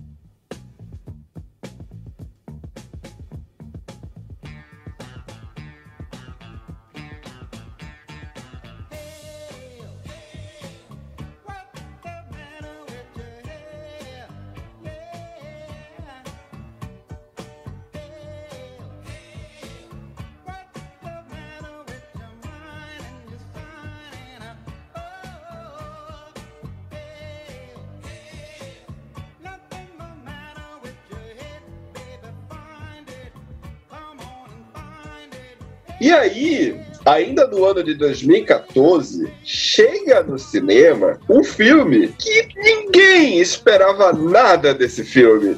Todo mundo foi para o cinema, tirando o Abimael, que é, que é o nerd dos quadrinhos. o nerd dos quadrinhos já sabia quem eram lá os personagens. Mas de repente, chega lá o elenco, James Gunn, para dirigir. E só ator assim desconhecido. Tá certo que tinha o Bradley Cooper, mas ele não era o rosto dele. Era o Vin Diesel, mas não era o rosto do Vin Diesel. Então, tipo, que, que galera é essa? E chega pra gente Guardiões da Galáxia. Eu fui assistir Planeta dos Macacos com os meus primos, só que a sessão ia ser muito tarde. Então a gente foi assistir esse filme. Eu amei o filme. Primeiro eu conheci o Chris Pratt. Ele fez Confissões da Leslie. Ele saiu da Confissão das Leslie pra poder fazer esse filme. Eu não sabia que é uma comédia, a série que ele fazia, né? Ele é conhecido por essas comédias românticas, de paixão. Ele sempre fazia papel muito bobo. Quando eu vi ele, ele pare- parecia outra pessoa. Eu me apaixonei por ele nesse filme. Assim, ele como Peter Quill, eu gostei muito. A Zoe Saldana também, como a, A Gamora. Gamora tá maravilhosa. Eu, não, eu acho assim, não sei quem tá ruim nesse filme. Eu gostei muito desse filme. Eu acho que foi a Cara, primeira vez é que eu impressionante que tá todo mundo bom. Até o vilão tá. É legal. Até o vilão é tipo o Ronan. Ele tá muito bacana nesse filme também, o Ronan. É, eu saí feliz com uma coisa que eu nem assisti. Eu fiquei tão feliz. Tem o Ronan, tem o, o, o Benício Del Toro fazendo uma pontinha lá. Maravilhoso. Cara, O final lá. e a Ele é música? compositor. A trilha sonora. A, A trilha, trilha sonora sonora. é maravilhosa. O que é Você fica com na cabeça a semana inteira. Essa Cara, é engraçado, vira agora balada que falou. sangue. Agora, Daniel, agora que tu falou de trilha sonora, eu acho que, é, de repente, nessa época eu dava aula, né? É, em escola mesmo. Hoje eu dou aula, mas é curso. Mas na época eu dava aula em escola, então era só adolescente. E foi a época que eu vi adolescentes ouvindo música dos anos 80, cara. E eu fiquei alegre demais com isso. Sim, sim. Cara, né? E a forma mais é, plausível de você encaixar a música, porque é um- um- uma fita né, que o Peter Quill levou quando era criança, que ele ganhou nos anos 80 e levou para o espaço. Então ele só escutava aquilo, né? E é, é Foi sensacional. uma forma de, foi uma forma de, de mesclar o, o- a trilha sonora com a própria história né, que estava sendo contada ali. A gente, isso faz a gente se Exato, sentir, se sentir parte do filme, sentir dentro do filme, né? Tipo, eu, eu tô ouvindo a trilha sonora, mas não é só eu que tô ouvindo, eles também estão ouvindo. A cena da perna, que ele é maravilhosa aquela cena, Sim. muito legal. E a gente riu. A, a sessão onde eu assisti aquele filme, a gente se acabou de dar risada, assim. Você precisava ver o povo olhando para as pessoas assistindo aquele filme. Sensacional. E a gente saiu da sessão do, do filme, todo mundo mexendo a cabecinha com a trilha no final, todo mundo lá empolgado, a gente saiu muito empolgado já pra ver o dois, assim. Sim. Agora que vocês falaram de Guardiões das Galáxias, eu vou ficar o resto da noite. Essa música não tem. Olha, gente, É, até eu ouvintes, dormir, eu vou ficar com Você essa quer música na ficar com essa música na cabeça? Olha aí essa música bem aqui. E é interessante que essa música, ela tem um momento que o, o Peter Quill, ele chega, ele chega pra, pra, Gamora e fala, olha, meu planeta exige a lenda de Footloose, um guerreiro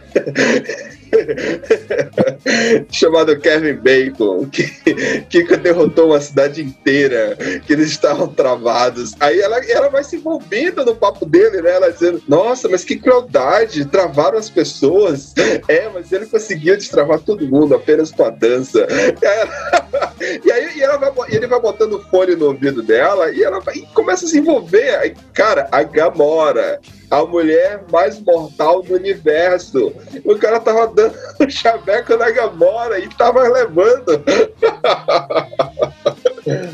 Esse filme é muito bom, muito bom. Eu, eu, eu não sei vocês, eu não sei vocês, mas nesse filme, guardada, ó, presta atenção, guardada as devidas proporções, mas me lembrou muito filmes do Tarantino por, por causa da trilha sonora. O jeito que foi colocado. total. Com certeza, com certeza. Mano, eu assim, eu não assisti no cinema porque fiquei com- preocupado, já não vou ver isso. Depois do Mundo Sombrio, aquelas coisas, eu não vou ver. E eu não fui, eu não fui, eu não assisti no cinema, assisti em DVD depois, Blu-ray, não sei. Mas me impressionou. Eu também, eu também. Deveria ter ido, deveria ter ido. Não, gente, e é legal. eu, eu, sin- sinceramente, é, Abimael, eu, eu tive exatamente essa mesma ação que você. Eu, eu estava saturado e eu, eu acho que eu voltei a, a botar assim, alguma moral nos filmes da Marvel foi com esse filme, né? É, porque já tava, já tava, já tinha meio que desistido, né? E, e uma, uma, uma coisa que vai concordar comigo, né? É, o Guardiões da Galáxia do filme não tem nada a ver, assim, quase não tem, assim, foi muita coisa que foi mudada em relação aos quadrinhos, né? Sim. Mas é aquela história é de todos esses personagens que eles, que eles usaram, eles poderiam mexer eram esses, porque absolutamente ninguém conhecia. Eu gostava de quadrinhos, eu acompanhava quadrinhos, eu não sabia quem era o Guardiões da Galáxia. Eu fui saber a partir do filme, né? Eu sabia, tipo, o Groot eu já tinha visto em algum lugar, é, Sim. o Peter Uma Quill também, mas Guardiões da Galáxia, zero. Eu nunca tinha visto. Gente, e o que é curioso é o seguinte: olha, olha como a, a construção do personagem, de todos os personagens, são muito bem trabalhadas. Mas eu, eu- essa dupla, o Rock Raccoon e o, o Groot, porque assim, você olha aquela figura fofa, bonita, o, o Rocket, né? Aqui, que é o, o chi- é, qual é o nome do animal? É o é, Guaxinim. Guaxinim, né? Guaxinim. Você, você olha assim, a- até o, o Homem de Ferro, no último, no Homem de Ferro, o Tony Stark, ó, e eu pensava que era um bichinho de pelúcia. Porque é um bichinho fofo, é um bichinho fofo, bonito, um animal que, que aparentemente você é, é agradável, simpático. Mas aí ele é totalmente explosivo. O cara, tipo, tem um cérebro, uma personalidade brutal. Ele pega a, a arma, sai Sim. atirando, tá, tá, tá, tá, tá. E aí, o E o contrário engraçado, dele, Daniel, e É só- contrário dele, você tem o Groot, que quando você olha, você é uma figura que você. Puxa, é uma árvore mutante, você fica com medo. Você começa, tipo assim, mas olha só a aparência desse, parece um monstro, é, é um humanoide em formato de árvore, e de repente é uma flor. a personalidade dele, ele falando, eu sou o Groot. Cara, é disparada a melhor atuação da carreira do Vin Diesel. Ele nunca mais vai ter um outro papel melhor do que esse, porque ele só falava isso. E olha que ele falou em várias línguas. Exato! Ele tem, tem vídeos no YouTube dele falando em várias línguas. I am Groot.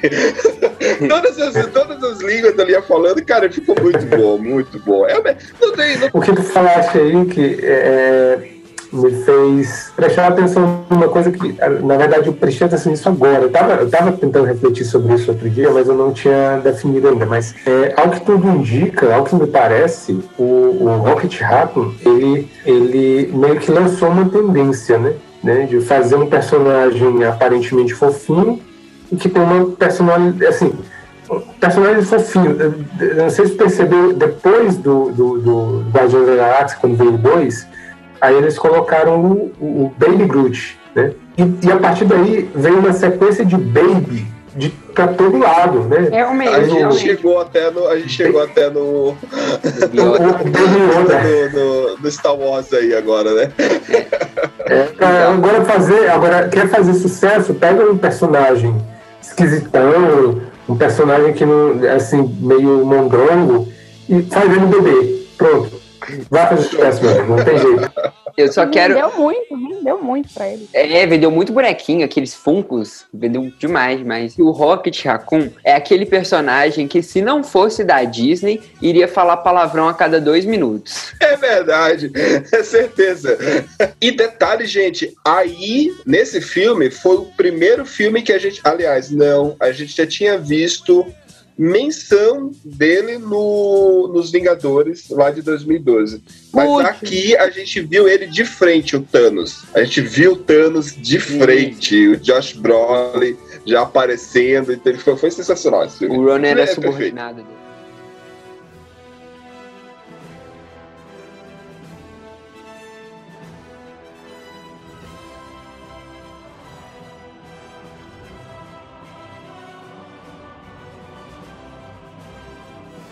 Vingadores, a Era de Ultron chegou um ano depois, em abril de 2015. Não foi um filme ruim, mas me decepcionou um pouco pelo que eu esperava, né? É, do, do Ultron, né? É, é um, é um vilão que, que nos quadrinhos ele é muito importante e no filme não, não- ele É não me convenceu. Não me convenceu. É o Mocó, é, um robô Não, não me que ele convenceu. pode estar em todos os lugares, mas ele quer ter um corpo. É, Ele não- pode, não ele, ele pode estar em todos os lugares, tipo, independente de. Tipo, assim, não importa. Ele é onipresente e tá em qualquer lugar.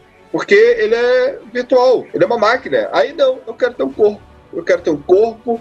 E aí aquela boquinha dele mexendo me incomodou tanto. Não, eles fizeram, eles fizeram essa boca porque é, eles queriam fazer ele um pouco mais humano para ser mais carismático, né? Mas ficou, é, caiu no vale da, o vale da estranheza, né? A gente sempre achava aquilo muito esquisito, né? Mas sim, é, foi um filme que apresentou a, a Feiticeira Escarlate e o, e o Mercúrio. Eu gostei muito deles dois no filme, apesar que todo mundo gosta muito do Mercúrio do X-Men e eu, eu também gosto muito da cena dele.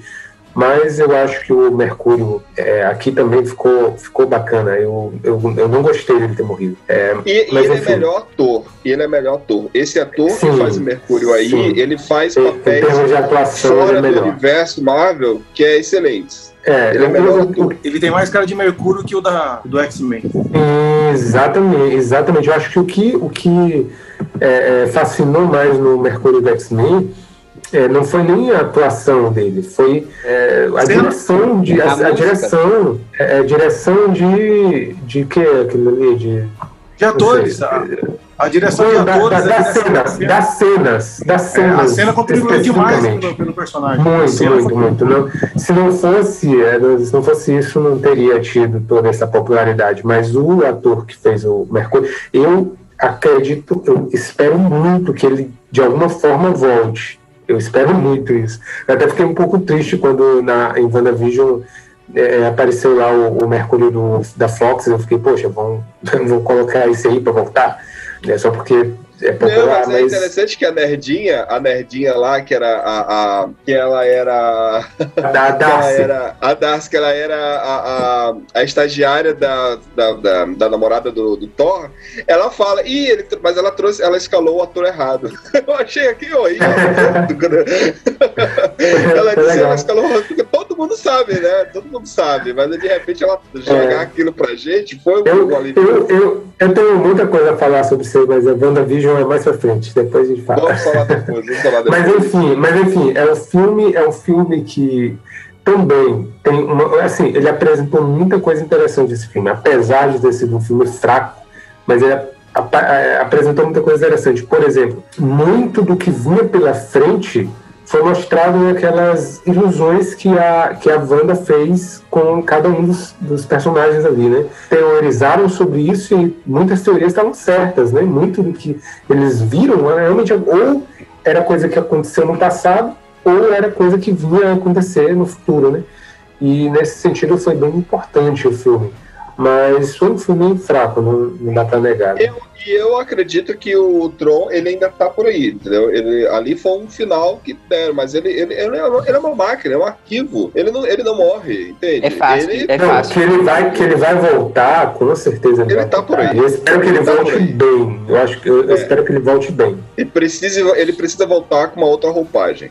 Inclusive teorizaram que ele ia voltar em WandaVision, até colocaram lá a foto do, do, do, do é, Visão Branco dizendo que era o que era o mesmo ator que dublou o, o Ultron, né? E na verdade não era nada disso, enfim. Mas, mas o pessoal quer que ele volte, né? Todo mundo quer que ele volte, embora não tenha sido um, no cinema um vilão tão, tão legal assim.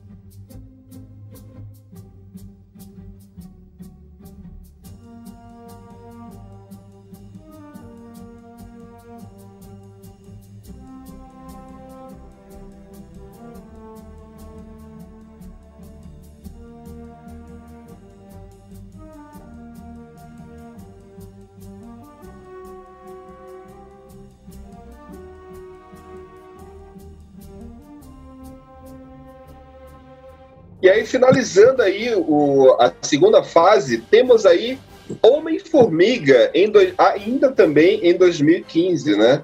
Em julho de 2015. Sensacional. Sensacional. É um filme de roubo, né? É o Cara, é muito sensacional. Aquele filme é, pra mim, é, um, é, tá entre os melhores. É tá entre os leve. melhores. É um filme leve, É um um- filme. é, é gostoso de assistir ele. Eu já sabia que ia ser um filme bom desde quando, quando saiu o primeiro pôster do filme, que era branco, o pôster branco e ele, né, só um pontinho preto no meio assim. Eu, não, cara, não é possível que vai sair uma coisa ruim disso. É, é, o cara, já na elaboração do pôster, já foi uma ideia sensacional, então o filme vai ser bom. Já fui no cinema assistir já sabendo que ia ser bom e não me decepcionei em nada. Então, ó, a escolha do pôster que ele citou, mais o, o- ator, cara, não tinha como dar errado, cara. Não tinha como dar Isso, errado. isso. Foi muito bem, foi muito. Ali é um projeto assim, com dedo mesmo, né? vai ser feito desse jeito, vai agradar esse público, vai ser assim, fizeram direitinho, cara. Homem-Formiga. Só não, foi só, não me agradou, só não me agradou muito o vilão. Não me agradou muito. Mas. O problema É, da marca são os vilões. É, até porque eu, eu acho que poderia começar com outro vilão, porque acabou ficando muito, muito um embate entre dois personagens muito iguais, né? E acabou ficando meio, meio chato ver isso. É, o mesmo poder, pouca dinâmica, é, enfim, mas não, não prejudicou em nada o filme. É sensacional assim mesmo. Sensacional. Eu é, acho que Samara, esse ator do Homem-Formiga, ele tem trabalhos em séries, né? Não, Sim, o, não, o não. Paul, ele fez Friends, ele faz o marido da Phoebe Mai. E ele acabou de fazer uma série agora na Netflix. Você gostava dele? que Você, a- a- teve gente que foi assistir o filme por causa dele. Eu, eu não fui um desses. eu, na verdade, eu só assisti. Esse foi o único filme que eu não assisti no cinema. Eu esperei DVD. Tipo, não, eu não vou. Não, não, não, não, não, não me chamou. Eu fui assistir Thor, Mundo Sombrio. Eu acho que não, eu acho que ele ainda é uma das menores bilheterias da Marvel, É, se eu não me Foi. engano. sim, foi uma das Uma das melhores. menores me- dele. Menor bilheteria foi esse. É, esse ator tu perguntou e, e- e ninguém, ninguém respondeu, né? Mas eu, eu particularmente já tinha visto trabalhos com ele, né? O primeiro trabalho com ele que eu vi foi em, naquele filmezinho de adolescente de sessão da tarde, é, Garotas do Beverly Beverly Hills. Patricinha de Beverly Hills. de Beverly Hills. Ele é, ele é o cara que era irmão de criação dela e acabou namorando com ela, enfim. E era assim, as meninas nessa época eram todas apaixonadas por ele, né? Por esse cara. E, mas assim, não. Eu, sabia que ele era um ator bacana, ele fazia um bom trabalho, mas não, não fui por ele, não. Foi, foi mais pela, é, pelo, por tudo, todas as evidências que eu vi, né? A Maio quer falar. É, sobre o Paul Rudd, cara, ele é um carismático, ele é muito bom, cara. Ele tá no Virgem de 40 anos lá, ele é um dos amigos do cara lá. E Eu sobre, assisti. sé- é, sobre série, ele faz uma série, uma minissérie, na verdade. Eu acho que a Samara talvez tenha visto, acho que tava na Netflix. É sobre. Parece que ele cria um, um clone dele mesmo, Não cara. sei qual é essa série. Não sei que série é essa. Ele, ele, ele acorda, ele morre, não sei se ele morre. E eu sei que tem duas versões dele mesmo, né? Espetacular, Tem que lidar com isso. É muito boa, é muito série cara a cara. Tá É na muito cara a é cara. original da Netflix. Muito Isso, boa, isso, muito isso. boa. Uma minissérie pequena, muito boa. Vale a pena. Bom ator, viu? Eu gosto dele. Também conhecido por nunca ter envelhecido ele, né? Aquele ator que tem a mesma cara há muitos anos.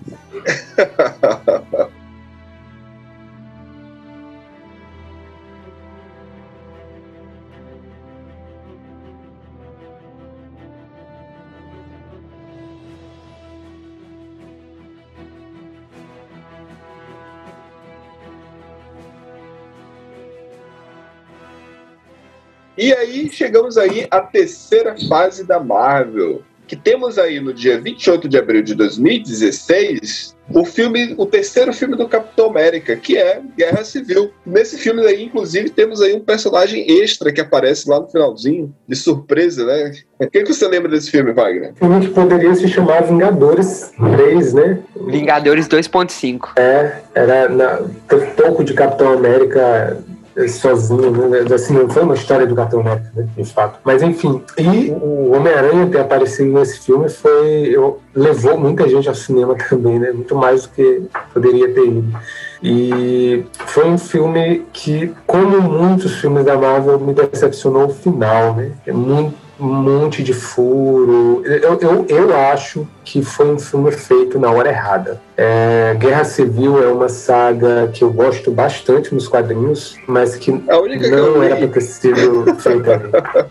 a única saga que eu li, Tu leu essa? eu li completa. Eu li Pois outras, é, é, eu é li muito, incompleta, mas essa eu li completa. Ele compra. E é uma saga muito bacana. Assim, eu, eu gosto muito dessa saga. E uma ideia sensacional né, de, de- fazer um embate entre eles. Tinha nos quadrinhos um, um motivo interessante para que tudo aquilo acontecesse, mas no filme foi meio que forçado. sabe? Meio que não, foi Gente, bastante forçado. gente, bastante Exatamente, forçado. Gente, muito forçado. O Capitão América aqui foi um, um, um, cuzão, né? Vamos, vamos combinar? o Capitão América aqui foi um cuzão, pelo amor de Deus. É porque, na verdade, assim, é, nos quadrinhos, nos quadrinhos, ele tinha um motivo para não aceitar aquilo. Ele tinha um motivo, né? Porque nos quadrinhos, porque nos quadrinhos os heróis têm uma identidade secreta e eles revelaram essa identidade secreta é para alguns é um risco muito grande, né? Mas o cinema não fazia sentido, né? Não, não tinha essa, essa desculpa não ia rolar. Eles deram outra desculpa nada a ver, colocaram um vilão que estava o tempo todo por trás daquilo sem motivo nenhum, né? O motivo dele era muito pequeno e no final das contas o plano dele foi uma droga. O plano dele não, não tinha como dar certo aquele plano. Ele, ele tinha que ele, ele teve que contar com muitos, muitas possibilidades improváveis e a gente esperando aqueles aqueles eh, soldados invernais todos apareceram para ter uma luta e broxou. Chegou na hora, tava todo mundo morto. A- O que eu gostei desse filme foi a, a, a luta do Capitão América contra o, o Homem de Ferro, achei legal. Na verdade, é um filme que ele é uma desculpa para você ver os, os heróis lutando entre si e o Capitão América apanhando, eh, batendo no Homem de Ferro. Só isso. Mas, assim, se você for Claro. ver Os quadrinhos também é mais ou menos assim, uma desculpa pra ver herói brigando, mas a história que É, tem só por que- trás é muito, é fantástica. E Não é, não é só isso, entendeu? Não é só É, não é desculpa. só Os quadrinhos isso. sempre Exatamente. Por exemplo, saga Guerra Secreta. Invasão Secreta, né? Invasão Secreta. Não, Invasão Secreta, que os Skrulls é, era, era uma desculpa pra. eu, assim, eu, eu, Não, eu, é desculpa eu pra vender bonequinho. Da ideia inicial. É, Também, né, também, mas, mas não era a invasão secreta. Invasão secreta dos sim, Skrulls. Só Os falar, essa invasão secreta foi, a, foi uma empresa de boneco que pediu a Marvel pra fazer uma saga, uma saga com todos os heróis pra vender bonequinho. Pra... Pois é, sempre tem, sempre tem uma desculpa, né, pra É. fazer. Mas, mas assim, quando você tem uma história por trás, bem construída, pra apoiar essa, essa desculpa, é legal. Mas no filme não funcionou, foi, foi muito ruim. Mas assim, as cenas de luta foram legais. Eu gostei muito de ver o, o- o Homem-Formiga crescendo e o Homem-Aranha pegando o, cap- o escudo do Capitão América. Foi uma- um filme com muitas cenas icônicas, mas não foi um filme interessante. Foi... Resumindo aí o que o Wagner tá falando, eu acho que foi um filme assim, é uma palavra, poser, só. Eu acho que foi Sim, isso. eu, eu não gosto Exato. desse filme, porque quando eu Exato. assisti ele, quando eu assisti esse filme, eu já tava um pouquinho mais, eu já tava um pouquinho mais velho, então eu já lia quadrinho, eu já tava lendo quadrinho. Aí eu já tinha lido a Guerra Civil nos quadrinhos. Aí quando saiu, quando falou que ia ter a Guerra Civil no cinema, eu pensei, que maravilha! Eu acabei de ler uma obra foda, muito foda. Pra mim, a única, uma das únicas sagas dos quadrinhos da Marvel que equipara as da DC é a Guerra, é a Guerra Civil. Guerra Civil nos quadrinhos é muito bom. Aí eu achei que eu ia ver algo parecido no cinema, mas não é guerra. não é Agora, agora, Lucas, Lucas, eu vou te falar. é, eu não, eu, eu sabia que não ia dar certo. Sabe por quê? É, aliás, a Guerra Civil. É um nerd cético. Não, né, não, é- não era ceticismo, não foi nem ceticismo, é questão de lógica. Porque, porque não tinha como fazer. Guerra Civil é uma saga que reúne uma quantidade absurda de personagens, né? Cara, É, simplesmente não tinha personagem suficiente, não tinha personagem suficiente na, no MCU para fazer essa saga. Por isso que eu digo que foi feito no tempo errado. Era para Eu deixar para fazer agora essa saga. É, não- que agora tem personagem pra caramba. Mas no- nos quadrinhos, a página de Guerra Civil, que é o, um lado, o lado do Homem de Ferro de um lado, o lado do Capitão América, do- é lindo aquilo. Nossa senhora, muito bonito. E É, é pra caramba. É, a, cena- a página dá uma sensação de profundidade, mas, nossa, é incrível. O Thor meio robô, que ele tinha, que tinha acontecido alguma coisa com ele antes, ele chegando na Guerra Civil, ma- acho que, é Gol- acho que é o Golias, ele mata alguém na Guerra Civil dos quadrinhos, é muito bom, muito bom mesmo. Marvel Nossa, Universo. nossa, A participação, a participação do. Homem-Aranha. Eu vou ficar mais triste com o filme ainda. Não, cara, Não, assim, o Homem-Aranha. falar, do- falar de Guerra Civil a gente vai falar muito tempo. É, porque o Homem-Aranha, tirando a máscara, nossa assim, ó. E, cara, teve. teve Aí um dos motivos pelos caras saber que não ia ser bom também. Porque É, não tinha como fazer isso. E, e teve consequência da Guerra Civil muito depois, que te- tem uma história do Homem-Aranha que acho que eles matam a Mary Jane, alguma coisa assim, que o, eu, sei que no, sim, sim. eu sei que no final o Homem-Aranha literalmente vende a alma pro diabo pra Ele- esquecer. É, é, Pra é. esquecer. Ele fica muito na merda. Mas assim, uma- eu vou, eu vou mencionar uma cena do Guerra Civil do- dos quadrinhos, só para encerrar aqui, que eu, eu tenho que mencionar essa cena porque ela é sensacional. Porque ela mostra quem é o Capitão América. Quando o justiceiro chega, né? E todo mundo diz: Não, não, não, não, não aceita esse cara, que esse cara é maluco. Não, não, não." E aí o Capitão América: Não, não, nós vamos aceitá-lo, porque tal, não sei o quê. E aí vem do- do- dois vilões. que querem se juntar à causa, né? É. E aí o Capitão América, claro que ele vai aceitar, o Capitão América é muito, muito justo, né? E aí o, o justiceiro mata os caras. É muito foda, mano, é muito foda. E aí Ah, o Capitão mano. América dá uma surra. O Capitão América dá uma surra. Essa cena mostra quem é o Justiceiro e quem é o Capitão América. Ele dá uma surra no Justiceiro É fenomenal. E o Justiceiro não move um dedo, cara. O, Justiceiro só apanha. E aí quando pergunta pra ele por que, que ele apanhou, por que, que ele não fez nada, ele, porque é o Capitão América, cara. Ele não vai fazer nada. Ele é bate o apoio. É, é, é isso que eu tô falando. É, Era nossa, esse não- tipo de cena não tinha como fazer no cinema.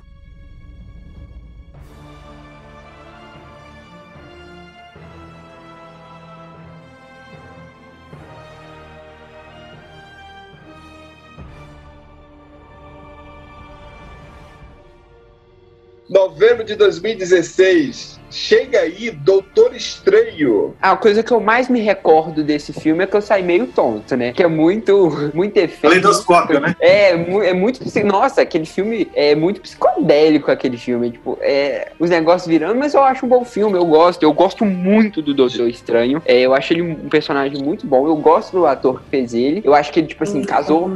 é, casou muito bem, casou muito bem com. Escolhido a dedo.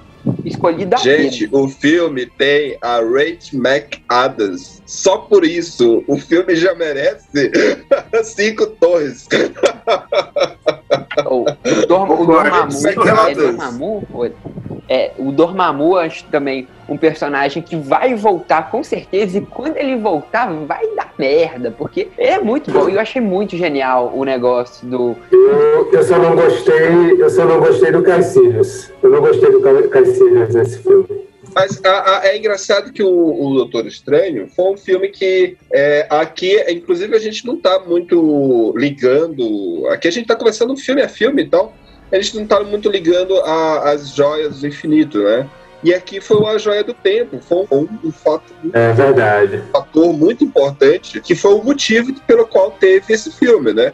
Além de ter um personagem que bateu de frente com o próprio o Tony Stark em termos intelectual, em termos de arrogância e tudo mais, ele é muito semelhante ao, ao Tony Stark. Só que o principal aqui é ele se expandir, né? Esse, essa questão da, da a joia do poder, né? No caso, do- a joia do É. tempo, né? E você vê ali outros universos que, inclusive, foi utilizada a feiticeira lá, vai ser utilizada lá no Vingador mais na frente, né? Então, é show de bola esse filme. Só um comentário que é muito diferente ver esse filme no cinema e ver esse filme em casa. Eu vi duas vezes. Eu vi em casa e vi no cinema. No cinema é outra coisa. Eu acabei não vendo no cinema, mas todo mundo fala que foi sensacional ver no cinema. Mas eu acho, é, eu achei o começo desse filme, assim, a evolução do personagem, eu não gostei muito. Foi rápido demais. Ele era um médico, eles deram uma desculpa muito esfarrapada para ele ser melhor do que os outros, né? Ele entrou ali num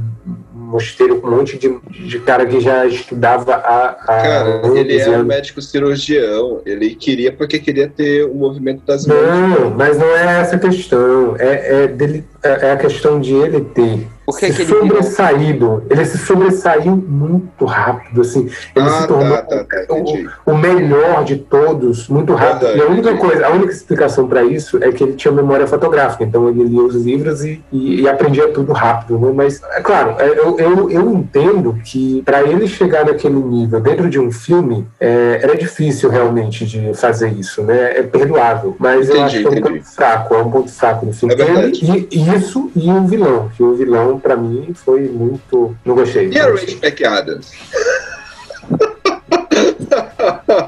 gente, esse filme tem, tem a Rachel McAdams, gente. Simplesmente, ela, é- é- ela é maravilhosa. E, assim, de todo, ó, deixa a Natalie Portman no chinelo. Deixa a, a, a, Pot- a senhorita Portman lá do, do, do Tony Stark no chinelo. Exagerou, pegou pra baixo. Mas eles não, não, não, foi, não foi um filme de casalzinho, né? Eles, eles eram amigos só, eles não eram um casal. Enfim, É, e ela lá. apareceu pouco também, né? Ela apareceu pouco no filme. Teve pouca É. influência.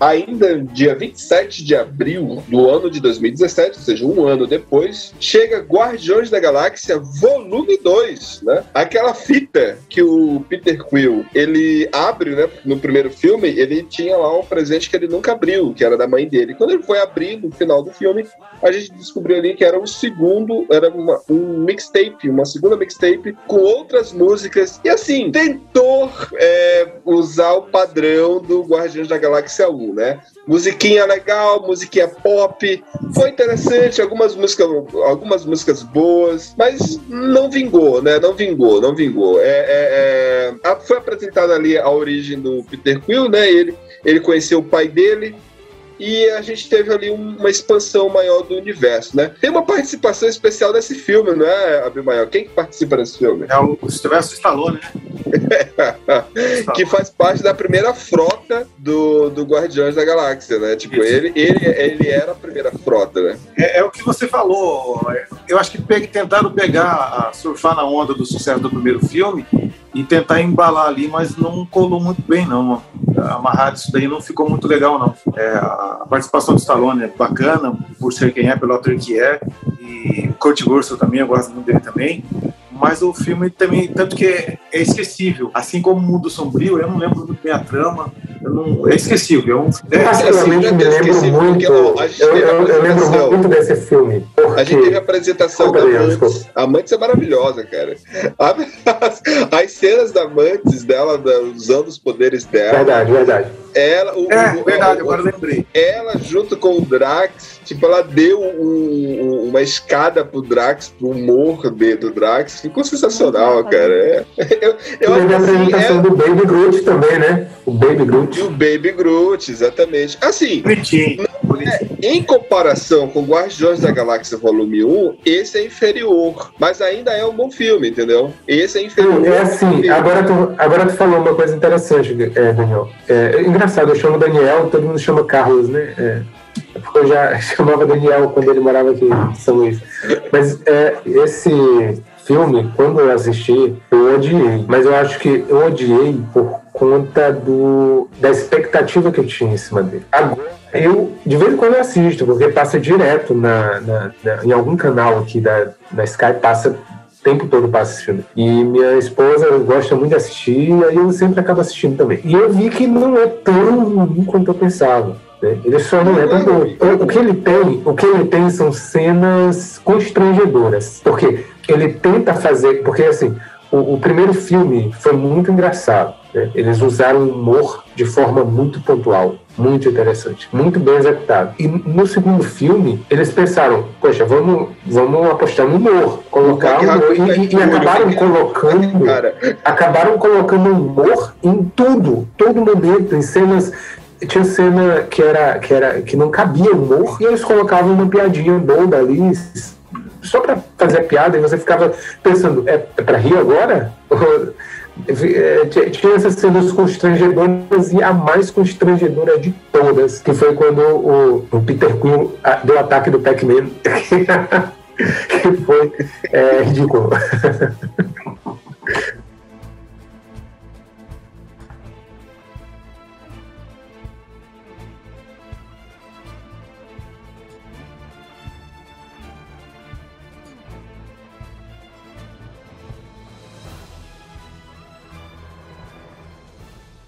depois que o Homem-Aranha ele apareceu lá no Guerra, no Guerra Civil, logo, logo ele ganhou um filme. Que foi De Volta ao Lar. Puxa vida, cara. É, aí, aí em comparação é inevitável. Quando você fala do Homem-Aranha, se lembra dos, dos dois anteriores, né? Do Sam Raimi e o do, meninão lá. E eu gosto, esqueci o nome do ator. Tom Holland. Tom Maguire. Tobey Maguire, Andrew Garfield, Tom Holland. O Andrew Garfield. Então, o personagem Homem-Aranha, o ator que faz Homem-Aranha nesse aí, é muito bom. Eu já não curti o filme. Tudo bem, o, Homem-Aranha ele tem a, a maior parte da saga dele, da história dele, de- dele adolescente. Mas ele, eu acho que ele abusou muito ali.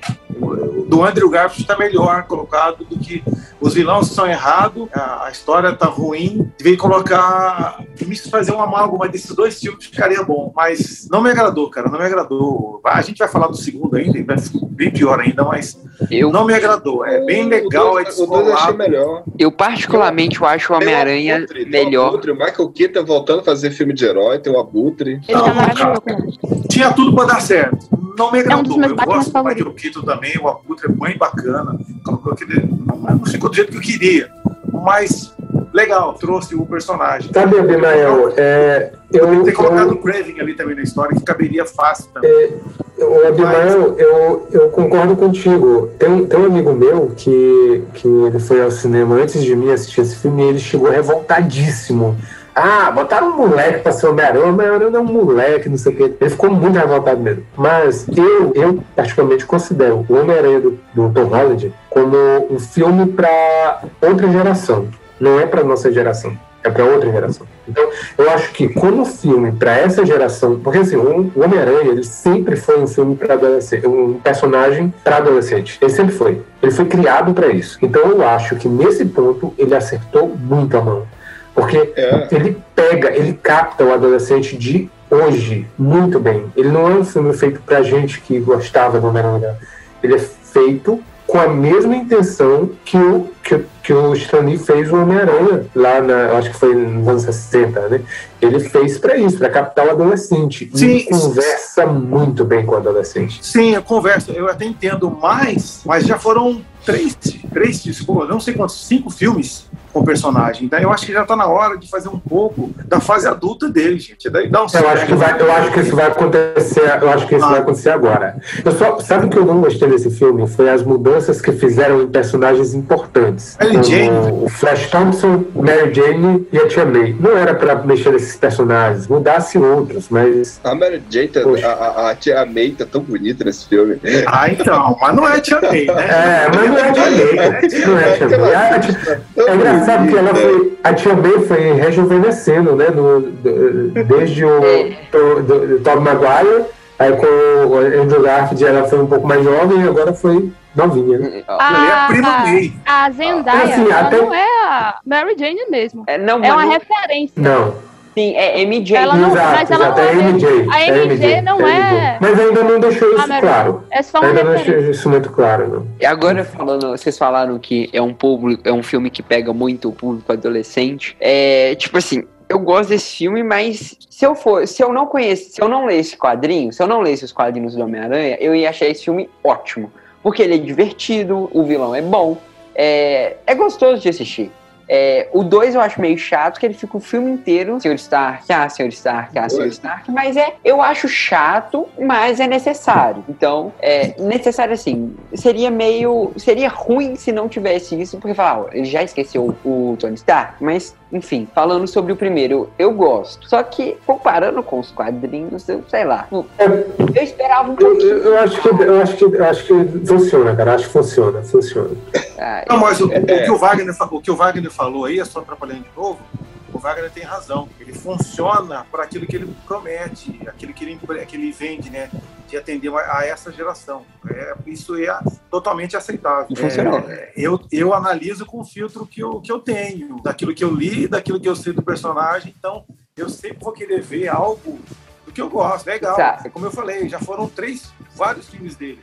Chega de falar da parte de Cara. adolescência, vamos falar da parte crescida. um filme, um filme. Esse Homem-Aranha, eu acho que ele veio para revitalizar o personagem, porque ele já tinha sido saturado com o Andrew Garfield, e ele foi tão saturado, o Homem-Aranha foi tão avacalhado, que chegou ao ponto de o, o, o, o Deadpool ficar mais popular do que ele. Eu, vi, eu via, é, é, é, quando, inclusive, quando eu estava lendo quadrinhos do Homem-Aranha, às vezes no intervalo da aula, quando eu dava aula, e alunos vinham e olhavam, é o Deadpool? Eu, não, é o Homem-Aranha. Aí, ué, mas parece com o Deadpool. Eu, não, é o Deadpool que parece com ele. Então, então acabou que o, o Homem-Aranha Tom Holland veio para revitalizar. Ele estava precisando disso pra, é, entre os jovens, né? Eu acho.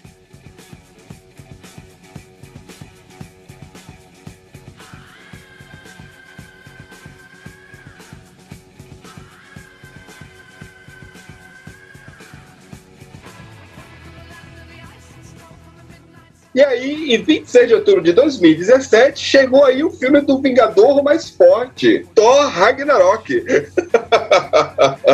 o Vingador mais forte, cara, e assim, a direção, porque assim, a gente viu o Thor lá no primeiro filme quebrado, né? Tipo, tentando se reconstruir moralmente, tendo esses princípios e tudo mais. O mundo sombrio também bem quebrado, bem ele, ele ainda crescendo. E aí chega aqui o Taika Waititi, que é um diretor que muda totalmente o filme do Mundo Sombrio para o Thor Ragnarok é um outro filme. E além de ter a direção do Taika Waititi, teve também Kate Blanchett, maravilhosa. Maravilhosa.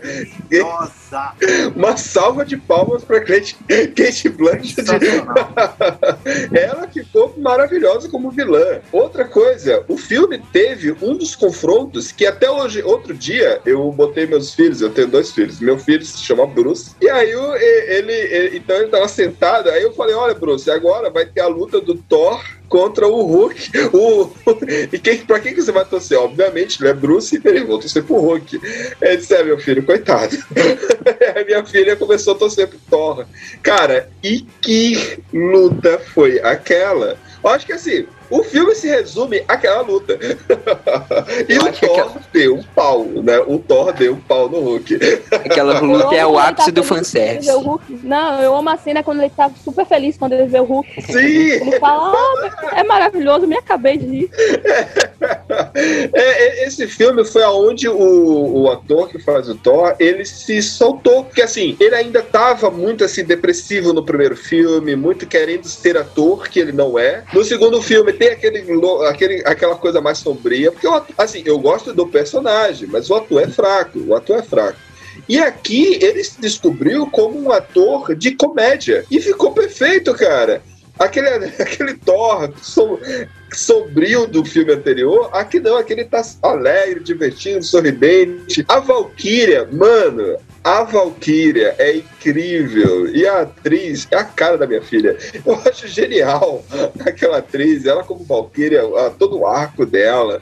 Sabe, esse filme. Assim, eu é o que eu mais gosto. Do- Dos três, do Thor, esse é o que eu mais gosto. Não é uma decisão muito difícil de tomar essa, porque comparado com os, os outros dois, é. É Nossa, eu, eu não consigo. Aqueles dois primeiros eu acho muito ruim. É, Esse, esse filme, ele, ele é ruim em termos de. Assim, ele é pastelão. Ele é um filme pastelão. Ele não é, ele é não é que ele é ruim. sei lá, eu fico. Não é que ele é ruim, não é que ele é ruim. Ele, ele cumpre o que ele promete. Né? Porque eu não sei se alguém fez essa, essa relação aqui, mas o que eu entendi foi o seguinte: o Thor nunca funcionou muito bem nos filmes anteriores, nem nos Vingadores. O Hulk também, né, mais ou menos, né? Mas no filme Vingadores, a dinâmica entre Hulk e Thor foi muito boa. Então, é, alguém lá na Marvel disse: Cara, ligou, ligou a né? É, vamos fazer um filme com Thor e Hulk que vai, vai funcionar. Porque são dois personagens que separados não funcionam muito bem, mas juntos são muito bons. Né? E realmente foi o que aconteceu, funcionou muito bem. Cara. O Thor nunca funcionou como personagem sério nos cinemas, mas como um, um- um comédia ficou sensacional. E a, e a saga que foi adaptada, né? Planeta É, Hulk. o Hulk, Planeta Hulk. Eu Isso. tenho, eu tenho aqui É. o Planeta Hulk em quadrinhos. É É, isso que eu ia muito falar. bom, cara. Muito bom. O meu comentário seria isso daí. O camarada, ele leu o Planeta Hulk, ele leu Hulk contra o Coisa e fez o filme. E ficou uma boa adaptação, é, a- a- o confronto. Porque assim, o, o, o Thor, ele é um cara, ele é um guerreiro. Ele é um guerreiro. Ele tem noção de batalha. O cara é muito bom, mas ele é muito bom, ele é muito mais forte. Ali ele ainda não é o deus do trovão. E o Hulk, ele só é um bebezão forte. Então o Hulk, ele só sabe bater. Ele só tem força. E o, o Thor não queria brigar, cara. Ele não queria lutar. Ele não, ele disse: Não, você é meu amigo. Aí, não, a gente é amigo, a gente é parceiro. Ah, o Bruce. Vou- aí chamando ele de Bruce e É, tal. eu, eu acho sensacional a parte que o, o, o Thor, quando o Thor tá com o Hulk, ele fala, não, aquele Bruce ele é muito chato. Aí quando o Hulk vira, vira volta a ser Bruce Wayne, ele fala, não, o Hulk só sabe bater, só sabe bater, você é muito mais legal que ele. então é muito legal, cara. E, e aí, assim, na hora que o, o, o, o, o- o Thor ele percebeu, cara, ele vai querer bater, então eu vou bater nele, porque eu sei bater, porque o cara é guerreiro. O Thor, o Hulk só é. Só tem força, é um bebezão que tem força. O Thor foi lá e deu. uma coisa, Dan- Daniel. No- nos quadrinhos seria o contrário. Nos quadrinhos o Thor teria apanhado. Simplesmente do- dois motivos. Primeiro, o filme era do Thor, então ele tinha que bater. Como o, o Hulk é um personagem da Universal, a Marvel não quer. Ele meio que fica nerfando o Hulk para ele não ficar tão popular, pra- com a esperança de pegar o personagem de volta. Mas nos quadrinhos o, o Hulk dava, dava uma lavada.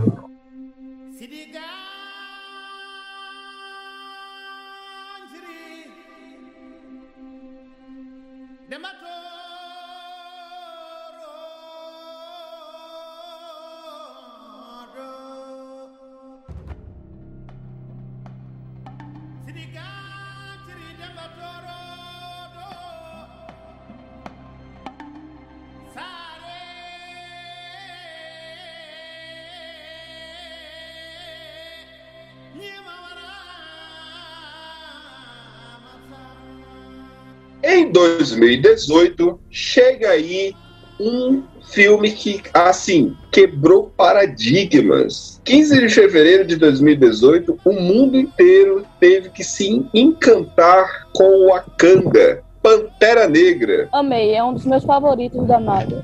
Pantera Negra. Eu acho que ele ganhou três Oscars. Eu acho que a cenografia do filme é maravilhosa, linda. O figurino ganhou Oscar também no figurino. Melhor trilha sonora e eu acho que foi direção de arte Sim, o outro Oscar. E a maior bilheteria solo de filmes de heróis da Marvel. Eu acho que não só isso, o marco dele também não foi só isso, como, como um herói negro para toda uma geração. O filme, né, tava precisando disso. Um filme também como social para as pessoas assistirem, se identificarem lá. Eu amo o Michael B. Jordan nesse filme, porque ele faz um meio que vilão, é né, um- que eu não acho ele meio. é um bom contra-herói, né? Não, e, é, e, e a gente compra a ideia dele, né? A gente passa a, Sim, tipo, a, a entender o rancor né, dele. E esse filme, ele, ele é cultura de Black Exploitation. Começa lá em 1970 e 69. Tipo assim, é, sabe, é, é- é um filme que, assim, pra questão de representatividade da cultura negra, é maravilhoso, maravilhoso, é supra-sumo. É um, um filme que você tem aí 99%, 99% do elenco negro, entendeu? Tipo, é sensacional, é, sabe? Você vê uma, a criança usando a camisa do boneco do Pantera Negra, é, E- assim, é incrível. E até hoje você ouve a Aquanda Forever pra sempre. Em tudo que é canto você tá ouvindo Aquanda Forever, Aquanda Forever. Ele, ele conseguiu, com Marcou um só todo. filme, se tornar um dos melhores, um dos personagens mais populares. Ele conseguiu ser mais popular do que o Thor, que tem três filmes e apareceu em todos os filmes do É verdade, é verdade, é verdade. Verdade. Eu- Sensacional. Eu não gosto É, tanto, tanto, eu só gosto do vilão. Eu acho que a história do vilão é muito foda. E questão de representatividade. Eu não acho que é, é tão incrível assim em questão do filme. Tipo assim, o que o filme representa é foda, fantástico, mas eu não acho o filme tão incrível. As personagens Show. femininas também são muito boas. Incrível. A irmã, a irmã dele é muito boa. Ah, Nossa. Shuri... aquela atriz é muito boa. É, outra Tem um coisa legal episódio dela também, no Black Mirror que é maravilhoso. uma coisa bacana que fizeram também foi o, o sotaque que- usado, né? Foi muito interessante. O Chadwick lá fez muito bem, muito bem. Bem bacana. Pedro Wick, ele, ele é puta, puta ator, né, cara? Muito bom. Uma pena, uma pena. Eu, ouvi dizer, eu não sei, eu não sei de que fonte eu ouvi, então não sei se tem uma fonte segura aí, mas pagar eu ouvi news. dizer.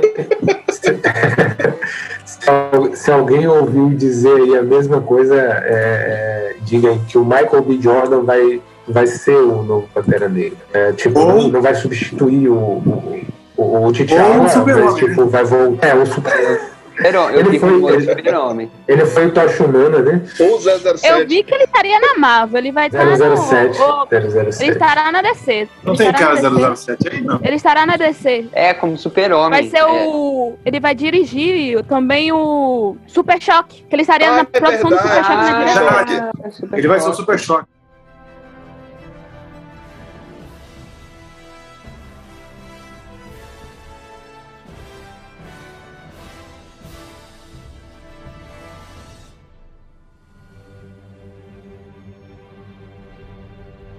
E aí, meus amigos, dia 26 de abril de 2018, os, os irmãos Rousseau nos presenteou aí com o melhor filme de vilão. eu, eu considero esse filme como um filme do Thanos, né? Apesar de Sim, o nome do ser. Vingadores Tá. Guerra Infinita. Mas é o filme do Thanos. Que Thanos é sensacional, foda. né? Totalmente diferente dos quadrinhos, obviamente. é um outro arco, né? Aqui ele tem um outro propósito, mas assim, é tão bom, mas tão bom, que muitos nerds não se incomodaram com isso, né? Não, é, eu já tinha lido, eu já tinha lido Guerra Infinita nos quadrinhos antes de assistir o filme. E não tem nada a ver, mas só pegaram o nome porque o nome era legal, mas ótimo. É, Cada um no qual o seu formato. Eu acho Guerra Infinita melhor do que o Ultimato. Tipo, como filme, eu acho Guerra Infinita melhor do que o Ultimato. Muito bom. O Thanos é muito bom.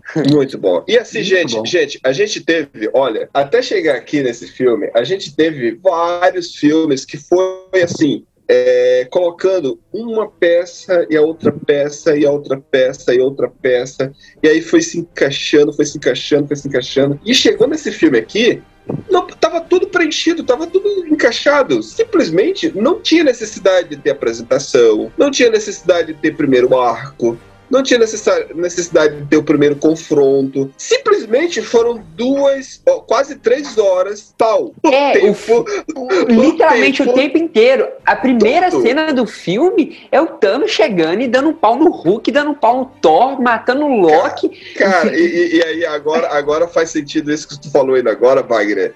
O que tu falou ainda agora sobre o Hulk, porque aí a gente vê mais uma vez, né? é, no filme anterior, o, Thor- o Hulk leva o pau do Thor.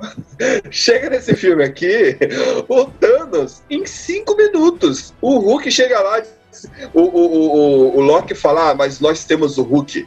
E aí, de Ah. repente, o Hulk chega lá batendo o braço. tá, tá, tá. O Thanos, ele só, ele só, ele só chega assim, dá umas quatro sequências assim, de luta. É, E não, Essa, cara. essa foi a pior cena desse filme. A pior pra mim. que? Porque Por eu, quê? eu achei. Maravilhosa! Não, cara, Ultrajante. É um ultrajante. Eu gosto muito do Hulk. E eu, e eu, eu é ultrajante, exatamente. Porque eu esperava que quando, quando, quando. Porque assim, tem uma preparação. Você, você, você começa e a, eu começo a crítica pela, pelo, pela narrativa, a estrutura da narrativa.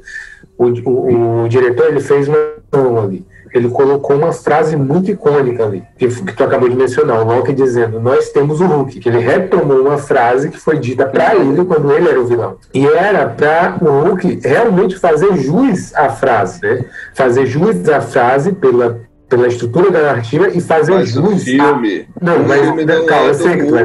O eu sei, é do tudo bem.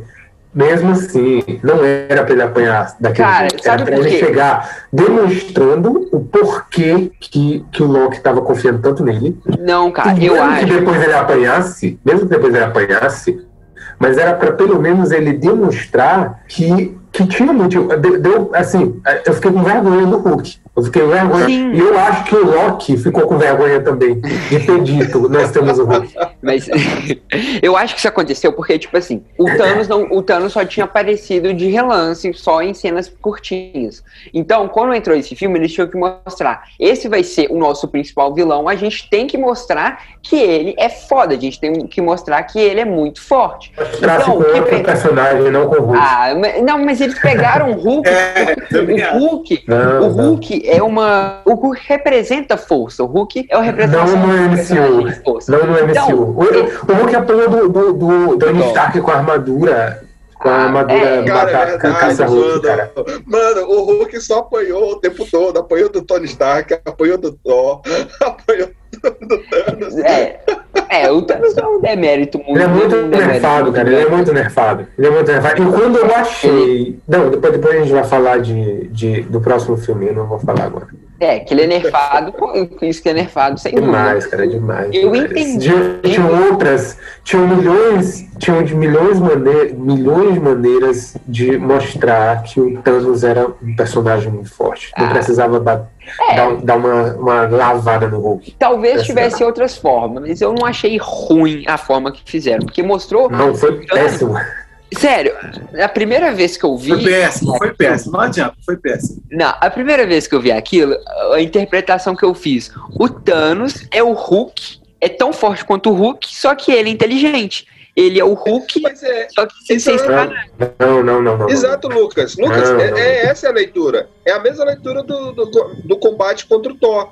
O Hulk, ele tem força, Não. somente. Não ele, não, convence. ele não sabe não brigar. convence. Ele, Esse argumento ele, não ele só convence. tem força. O Não, Thanos cara, não força. convence, não. Eu sigo o Wagner, viu? Sigo o Wagner. Imagina, ó, aqueles filmes, imagina, aqueles filmes de, de que tem um ninja baixinho, magrinho, que bate com um cara de 3 metros de altura. Aquilo ali é, é, é, não existe. O- Cara, mesmo que o que- ninja saiba lutar muito bem. Porque o, o, o cara é uma rocha.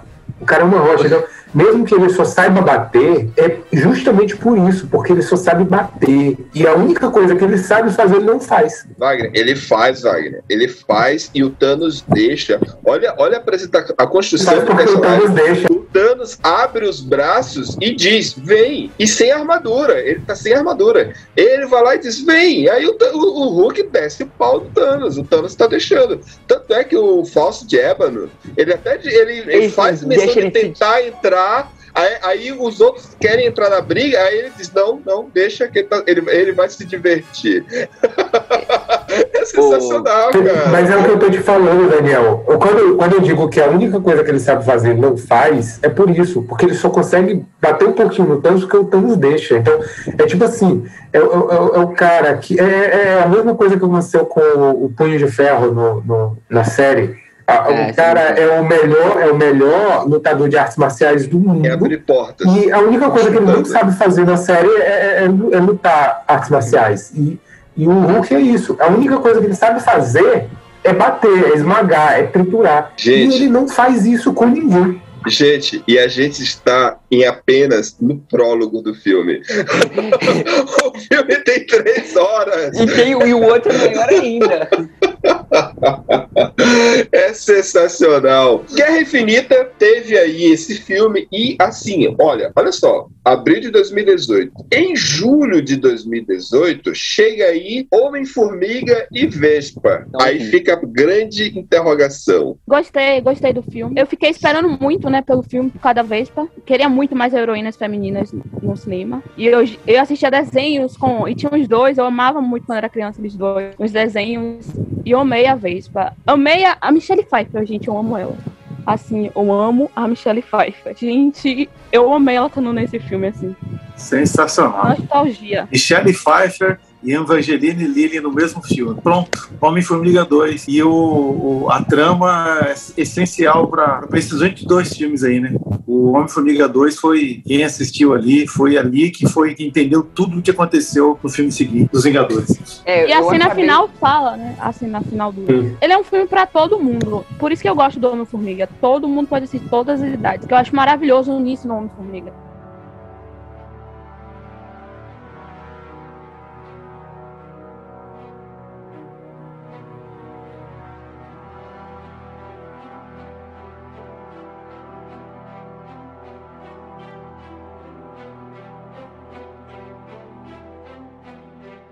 Depois, olha, olha só como os, olha, olha o pepino que os irmãos Rousseau tiveram. O filme dos Vingadores já estava pronto. E aí tem aí um uma grande incógnita.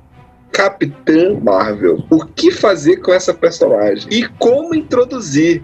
Gente, olha a competência desses, desses roteiristas, né? que ali eles não, eles não atuaram, mas eles escreveram o roteiro para poder criar o argumento de encaixar a Capitã Marvel que veio um ano depois, em 19 de março. E assim, foi bom, eu gostei. Eu assisti a Capitã Marvel, não foi no cinema, eu gostei da Capitã Marvel. Eu ainda prefiro outras heroínas do que ela. Eu gosto da Brie Larson. Gosto da interpretação dela. Gosto muito do Samuel Jackson nesse filme. Ele o tá gatinho bom. é maravilhoso. Aquele gato é maravilhoso. Raiva daquele gato. Mas teve muita. Como eu diria. Não, não sei. É porque eu tenho um certo pé atrás na Brin fazendo a Capitã Marvel. Sabe qual é o problema da Capitã Marvel? É que assim, um herói, um herói, ele tem que ter um obstáculo. E ele tem que ter um obstáculo e ele tem que confrontar esse obstáculo para poder se superar. E simplesmente a Capitã Marvel não existe obstáculo para ela. Ela simplesmente sobe o nível. Ela sobe e sobe e sobe e sobe, né? Não tem obstáculo para ela. Tipo, ela Até é- Super Saiyajin ela vira. É, ela é muito, ela é muito foda. Então, assim, é, um, é uma personagem muito apelão, né? Usando os termos lá do passado, é um personagem muito apelão. Mas, assim, eu acredito que o filme não teve. Não, além de, primeiro, ter a necessidade de colocar ela na saga, mas tem também a questão da. eh, foi o primeiro filme de uma personagem feminina. Entendeu? Então, é. para as mulheres, foi muito bom ter essa personagem com E questão de eu- o que eu representatividade. achei injusto. Eu achei injusto. Exato. Porque a gente teve uma personagem, a gente viu a construção dela inteira em todos os filmes e ela não teve filme. Ela só vai ter filme agora, que é a Viúva Negra. Que eu quero Mas ela, Sim, ela merecia. agora, né? fazer. Se não joga pro ano que vem. Eu É, muito ver que exatamente. Porque é sentido- não faz sentido comercialmente eles fazerem um filme de uma personagem que já morreu. Eu acho que vão dar algum jeito dela voltar, porque não, Não. não faz sentido. Eu Não. acho que. Não, A eu acho que não vai ser no, no, no trailer é, vai ser uma história. Mas assim, mesmo assim, não faria, eu, eu acho que não faz sentido, porque você tá contando uma história de uma pessoa que já morreu e não vai mais aparecer. Mas eu acho que ela É. volta assim. Eu acho Ela- que ela volta, vamos enfiar Ela, algum ela, ela, ela aparece no trailer de Loki. Ah. Ela aparece de costa. Eu vi. Sabe? Pouca gente viu, mas eu vi. Não, é só sobre o filme ainda da Capitã Marvel. é, Então, hein? Cara, sem querer colocar areia no negócio aí, é mais assim para agradar alguns, cara, uma, uma determinada, determinada faixa ou de classe social, do que o universo em si, porque ela não. Mano, se, se não existisse o filme, eu ia continuar. Dar uma vendo. resposta, né? É pra dar uma resposta. Tipo, tem- não tem personagem feminina poderosa, não tem filme É. solo de personagem feminina. Então vamos fazer um, um filme de personagem feminina poderosa. Da Então- Marvel, porque já tinha Não, da Marvel que eu tô falando. Não, da Marvel. Não, é da da Marvel. Marvel, Eu tô falando da Marvel. E, e, e, e, assim, não tinha, ele- eles não acharam interessante fazer a Viva Negra porque ela só cumpria um requisito, que era ser feminina. Mas não, não era tão poderosa. E Então, ser escada. Ela era a escada dos homens. É, Dos. Exato, exato, exato. Mas eu acho que poderiam dar importância pra ela no filme solo. Eu acho que poderiam. E, e no, no filme da Capitã Marvel, ela, a função dela, os poderes dela, praticamente é o que o Thor deveria fazer, né? É, Exato. Do- Dos, dos quadrinhos, ele, ela não é isso tudo dos quadrinhos. É, agora que você falou de Capitã Marvel e Thor, agora eu parei pra pensar. O que eu queria que o Thor fosse era igual a Capitã Marvel. Exatamente. É, exatamente isso. Eu Chegar não, chegando. tinha, eu não tinha. Lembre-se. Exatamente E, isso. e um a- um adendo aqui, um adendo. Gastaram toda a grana de CGI na cara do Samuel Jackson e do, lá do agente, agente Coulson, porque ficou sensacional. O resto do CGI do filme foi uma droga. E a cena que ele perdeu o olho. E o, é, muito boa. Gente, o filme tem até o Jude Law, que é um ótimo ator, né, cara? Olha, gente, daria até se a gente fosse fazer um cast aqui sobre os ato- atores que fizeram pontas nesse universo, tem muito ator bom, né, cara? É verdade. Mas Matt Damon fez ponta, não cara. fez, na verdade. uh, Rachel McAdams, Jude Law, O, o cara da mosca lá, aquele grandão que fez no Ragnarok lá, o sim. Sylvester Stallone, Sylvester Stallone, um monte de atores bons fizeram pontas nesse universo. A- a- o lance da Marvel, o lance da Marvel é pegar personagens desconhecidos, porque são baratos, como papel principal, e pegar esses mais caros, botar lá, depois morre, então vai embora. É isso.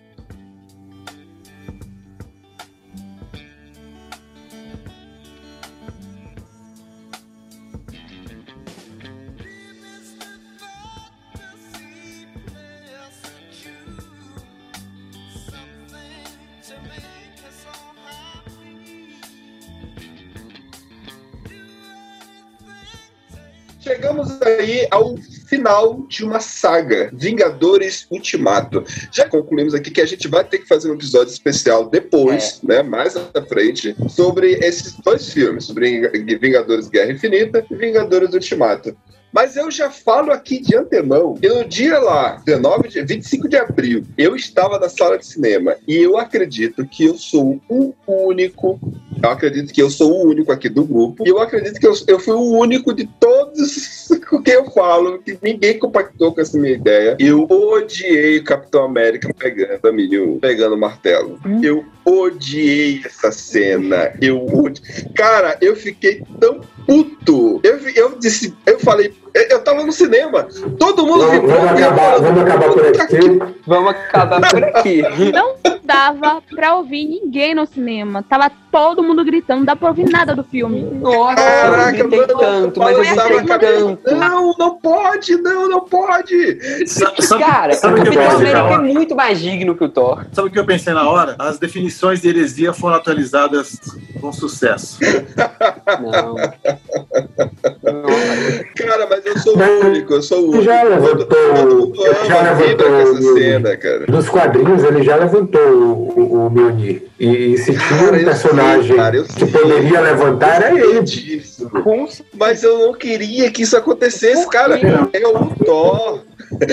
É o Thor. Mas é o Capitão América. O Capitão América, o Capitão América, se for parar pra pensar de ser digno, ele é muito mais digno. Exato. Ele é mais digno do que o É. Thor, exatamente. Ele é muito mais digno que o Thor. E no, no Era de Ultron já tinha tido uma cena dele puxando ele, o Thor falando meio assim, eita. É. Mas, A gente já esperava, a gente já esperava. Olha, eu, vou, eu vou confessar uma coisa aqui pra vocês, que nessa época eu tava com um problema de saúde e eu passei mal no cinema nessa cena. Em duas cenas. Essa foi uma delas. Eu passei mal. Eu tava com o Rafael. Eu assisti esse filme, eu assisti cinco vezes no cinema. eu assisti quatro. Eu assisti sete. E uma das vezes foi essa, eu passei mal. Eu comecei a passar mal mesmo. O Rafael ficou preocupado, porque eu, que eu tava, eu tava assim, não podia o meu coração acelerar um pouquinho, porque eu já passava mal, né? E nessa Eita. cena, a cena que ele, que ele levanta, ele levanta, acosta aqui o, o, o escudo e fica de frente para aquela multidão de vilões ali do exército do Thanos. Aí mostra assim, né? Ele, o Capitão América e o exército aqui. Cara, naquela hora É eu quase não. Cara, e eu fiquei, eu achei essa cena tão mais incrível porque foi o único spoiler que eu consegui evitar. Todos os outros eu tinha tomado antes. Eu, já, eu já entrei no filme sabendo de tudo que acontecia, menos isso. Aí por isso, nossa, Por ser o Capitão América, eu achei meio que esse, eu sei que nos quadrinhos ele consegue pegar assim o Midjourney lá, mas mesmo nos quadrinhos eu ainda depois de muito tempo, já crescido e tal, eu achei muito ufanista por ser o Capitão América. Se fosse um outro, um outro que não teria nem seria digno, mas ficou bem americano esse negócio aí, Sim. bem americano. Ah, não, não, eu acho que não. Não tem dignidade é ele, não. muito Não foi forte, dignidade não, eu Não acho que foi não ufanismo não puro. Não, é argumento muito não. Não, não, não, não. Eu acho que, eu acho que Eu não, não vou me entrar não é um nessa argumento muito bom pra isso, não. É, o Capitão América. O único, o único argumento pra, pra impedir o Capitão América de, a, a- a América de levantar um menino é que ele é americano. E, cara, ele que- nem tava. O Capitão É um- é um América argumento não tava pequeno. tão Capitão América, assim, no final, no final Gente. dessa saga. Ele nem é o Capitão América, ele tava mais Capitão. É, tem uma Steve bandeira. lá Capitão Rogers. Vingador. É, ele tava muito mais Steve Rogers do que Capitão América, porque a bandeira lá do uniforme dele já tava Já era apagada. preta. Ele tava com É, roupa já era- preta já. É, já tava com roupa preta. Ele já era um criminoso no, no, no Guerra Civil, que ele foi defender o Buck, e ele tava contra a América. Então, E foi. Mas eu acho que não, não é um argumento suficiente pra ele não ser. Porque é um personagem que já foi construído assim. Então, independente de. Eu acho que é por isso que o som Americano, chegada não. dele é muito certinho. É. Ele é quase tem que ser canonizado em vida, não, não dá. Fitz, vamos fazer um filme sobre Vingadores Ultimato e Vingadores Guerra Infinita. E fazer, vamos, fazer, vamos fazer um cast, um podcast sobre esses dois filmes. Porque, assim, é uma obra de três horas. Os dois filmes juntos são seis horas, são quase sete horas de filme. É uma obra de arte incrível. E, senhor Martin Scorsese, você tem total verdade. Os filmes da Marvel não é filme de cinema. É muito mais do que cinema. É uma experiência cinematográfica que nunca vai se repetir. Nunca! se nunca, repetir nunca, nunca, nunca, nunca, nunca. Eu fui ao cinema, olha, eu entrei meio-dia, meio-dia na fila, eu só fui atendido 5 horas da tarde Ai, e eu só guerreiro. peguei filme para as 22 horas. Você tem Não. noção, senhor Marcos Foi um Scorsese, evento. do que, que é Foi um isso? evento. Se isso não é cinema, isso é o quê, meu querido? Não, Deve gostar do Titanic, né? E, Daniel, eu, eu, eu, tive que, eu tive que desistir do cinema que eu tava, eu desisti e fui para outro. Porque não deu. Ah, eu Mas a gente vai fazer um episódio sobre Guerra Infinita e sobre Vingadores Ultimato. E aí, o último É, é, filme é, que fechou. só, só, só, rapidão, Daniel. Rapidão. Ah. O, que o, o que o Guerra Infinita fez pro cinema foi o que Star Wars fez pro cinema lá atrás. Sim, cara, sim. É sensacional, é sensacional.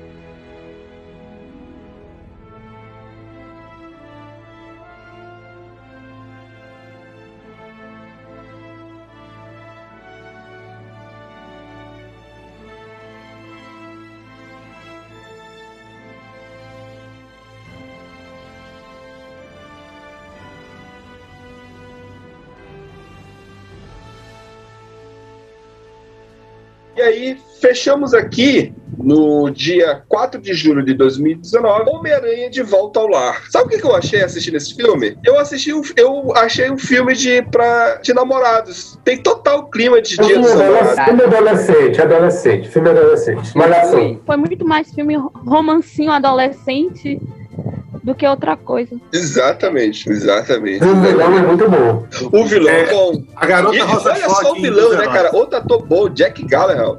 Sensacional Lindo, ator. Cara, bom, Que é, um, que é um vilão, um dos quadrinhos muito meia boca, e foi um vilão sensacional no filme. É, nos quadrinhos é meia boca mesmo. No, no cinema ficou curti também. É, ele juntou um negócio de tecnologia e tal, que nos quadrinhos ele é um ator, né? Aí no, no filme ele fez um cara de tecnologia. E, cara, achei genial. Bacana. Eles, eles pegarem um cara detalhe, do, gente, que do detalhe, Homem de gente. Olha só. Muito bem bolado isso. Olha só, e aí, olha como a conclusão da saga foi perfeita, porque assim, lá em 2008, quando começou o primeiro filme, a gente foi vendo peças se encaixando.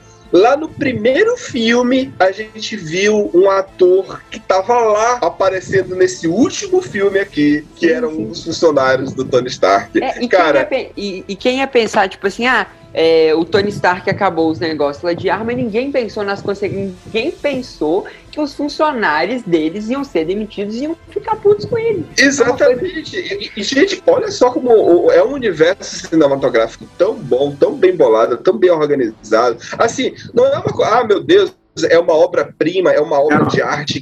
Não, não, é organizado, muito bem planejado, muito bem encaixado. E nessa terceira fase a gente viu o- aquilo que o Thanos fez, a gente viu as consequências no filme do Homem-Aranha.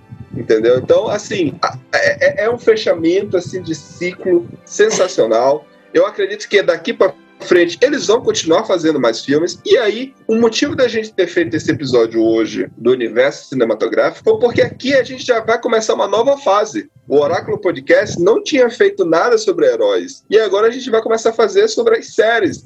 Que vamos fazer um episódio sobre a WandaVision. E é justamente pelo fato da gente fazer o episódio da WandaVision, estamos hoje fazendo esse episódio aqui que vamos ver quantas horas vai ficar. Que só de Aí, gravação, ou Carlos. 5 horas de gravação. Ô, Vai, só- É, faz um episódio da, da, da WandaVision, faz da Jessica Jones e do, do, do Justiceiro, hein? Eu vou cobrar. Também quero É, Demolidor. Eu Demolidor gosto é muito do. Demolidor. Demolidor, tá certo. Demolidor.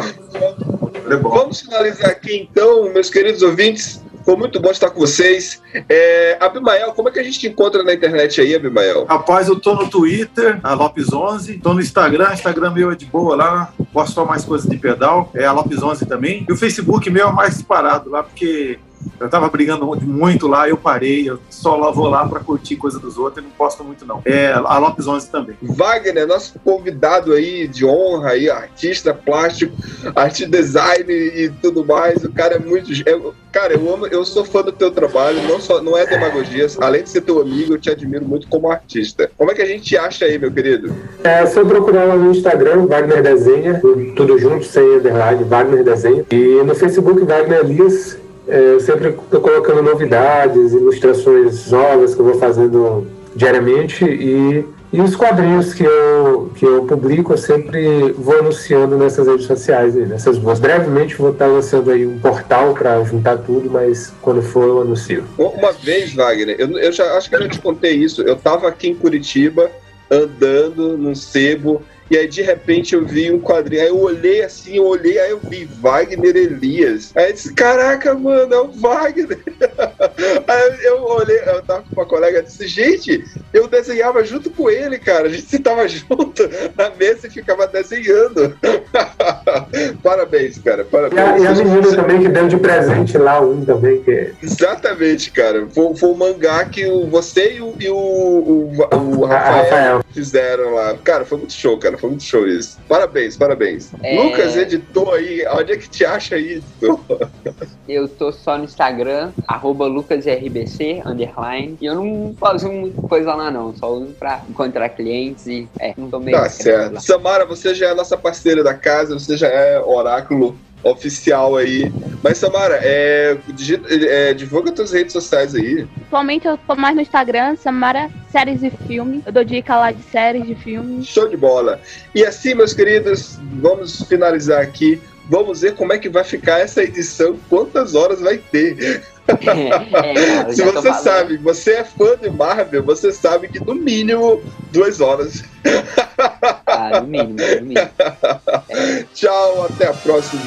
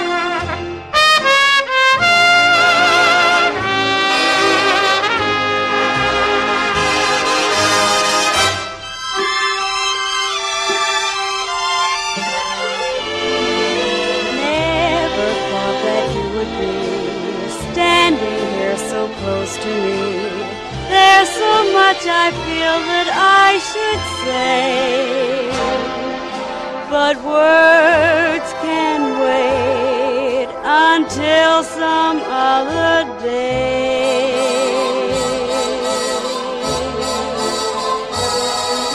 Kiss me once, then kiss me twice, then kiss me once again. It's been a long, long time. Haven't felt like this, my dear, since remember when. It's been a long, long time. You'll never know how many dreams I dream about you, or just how empty they all seem without you. So kiss me once, then kiss me twice, then kiss me once again. It's been a long, long time.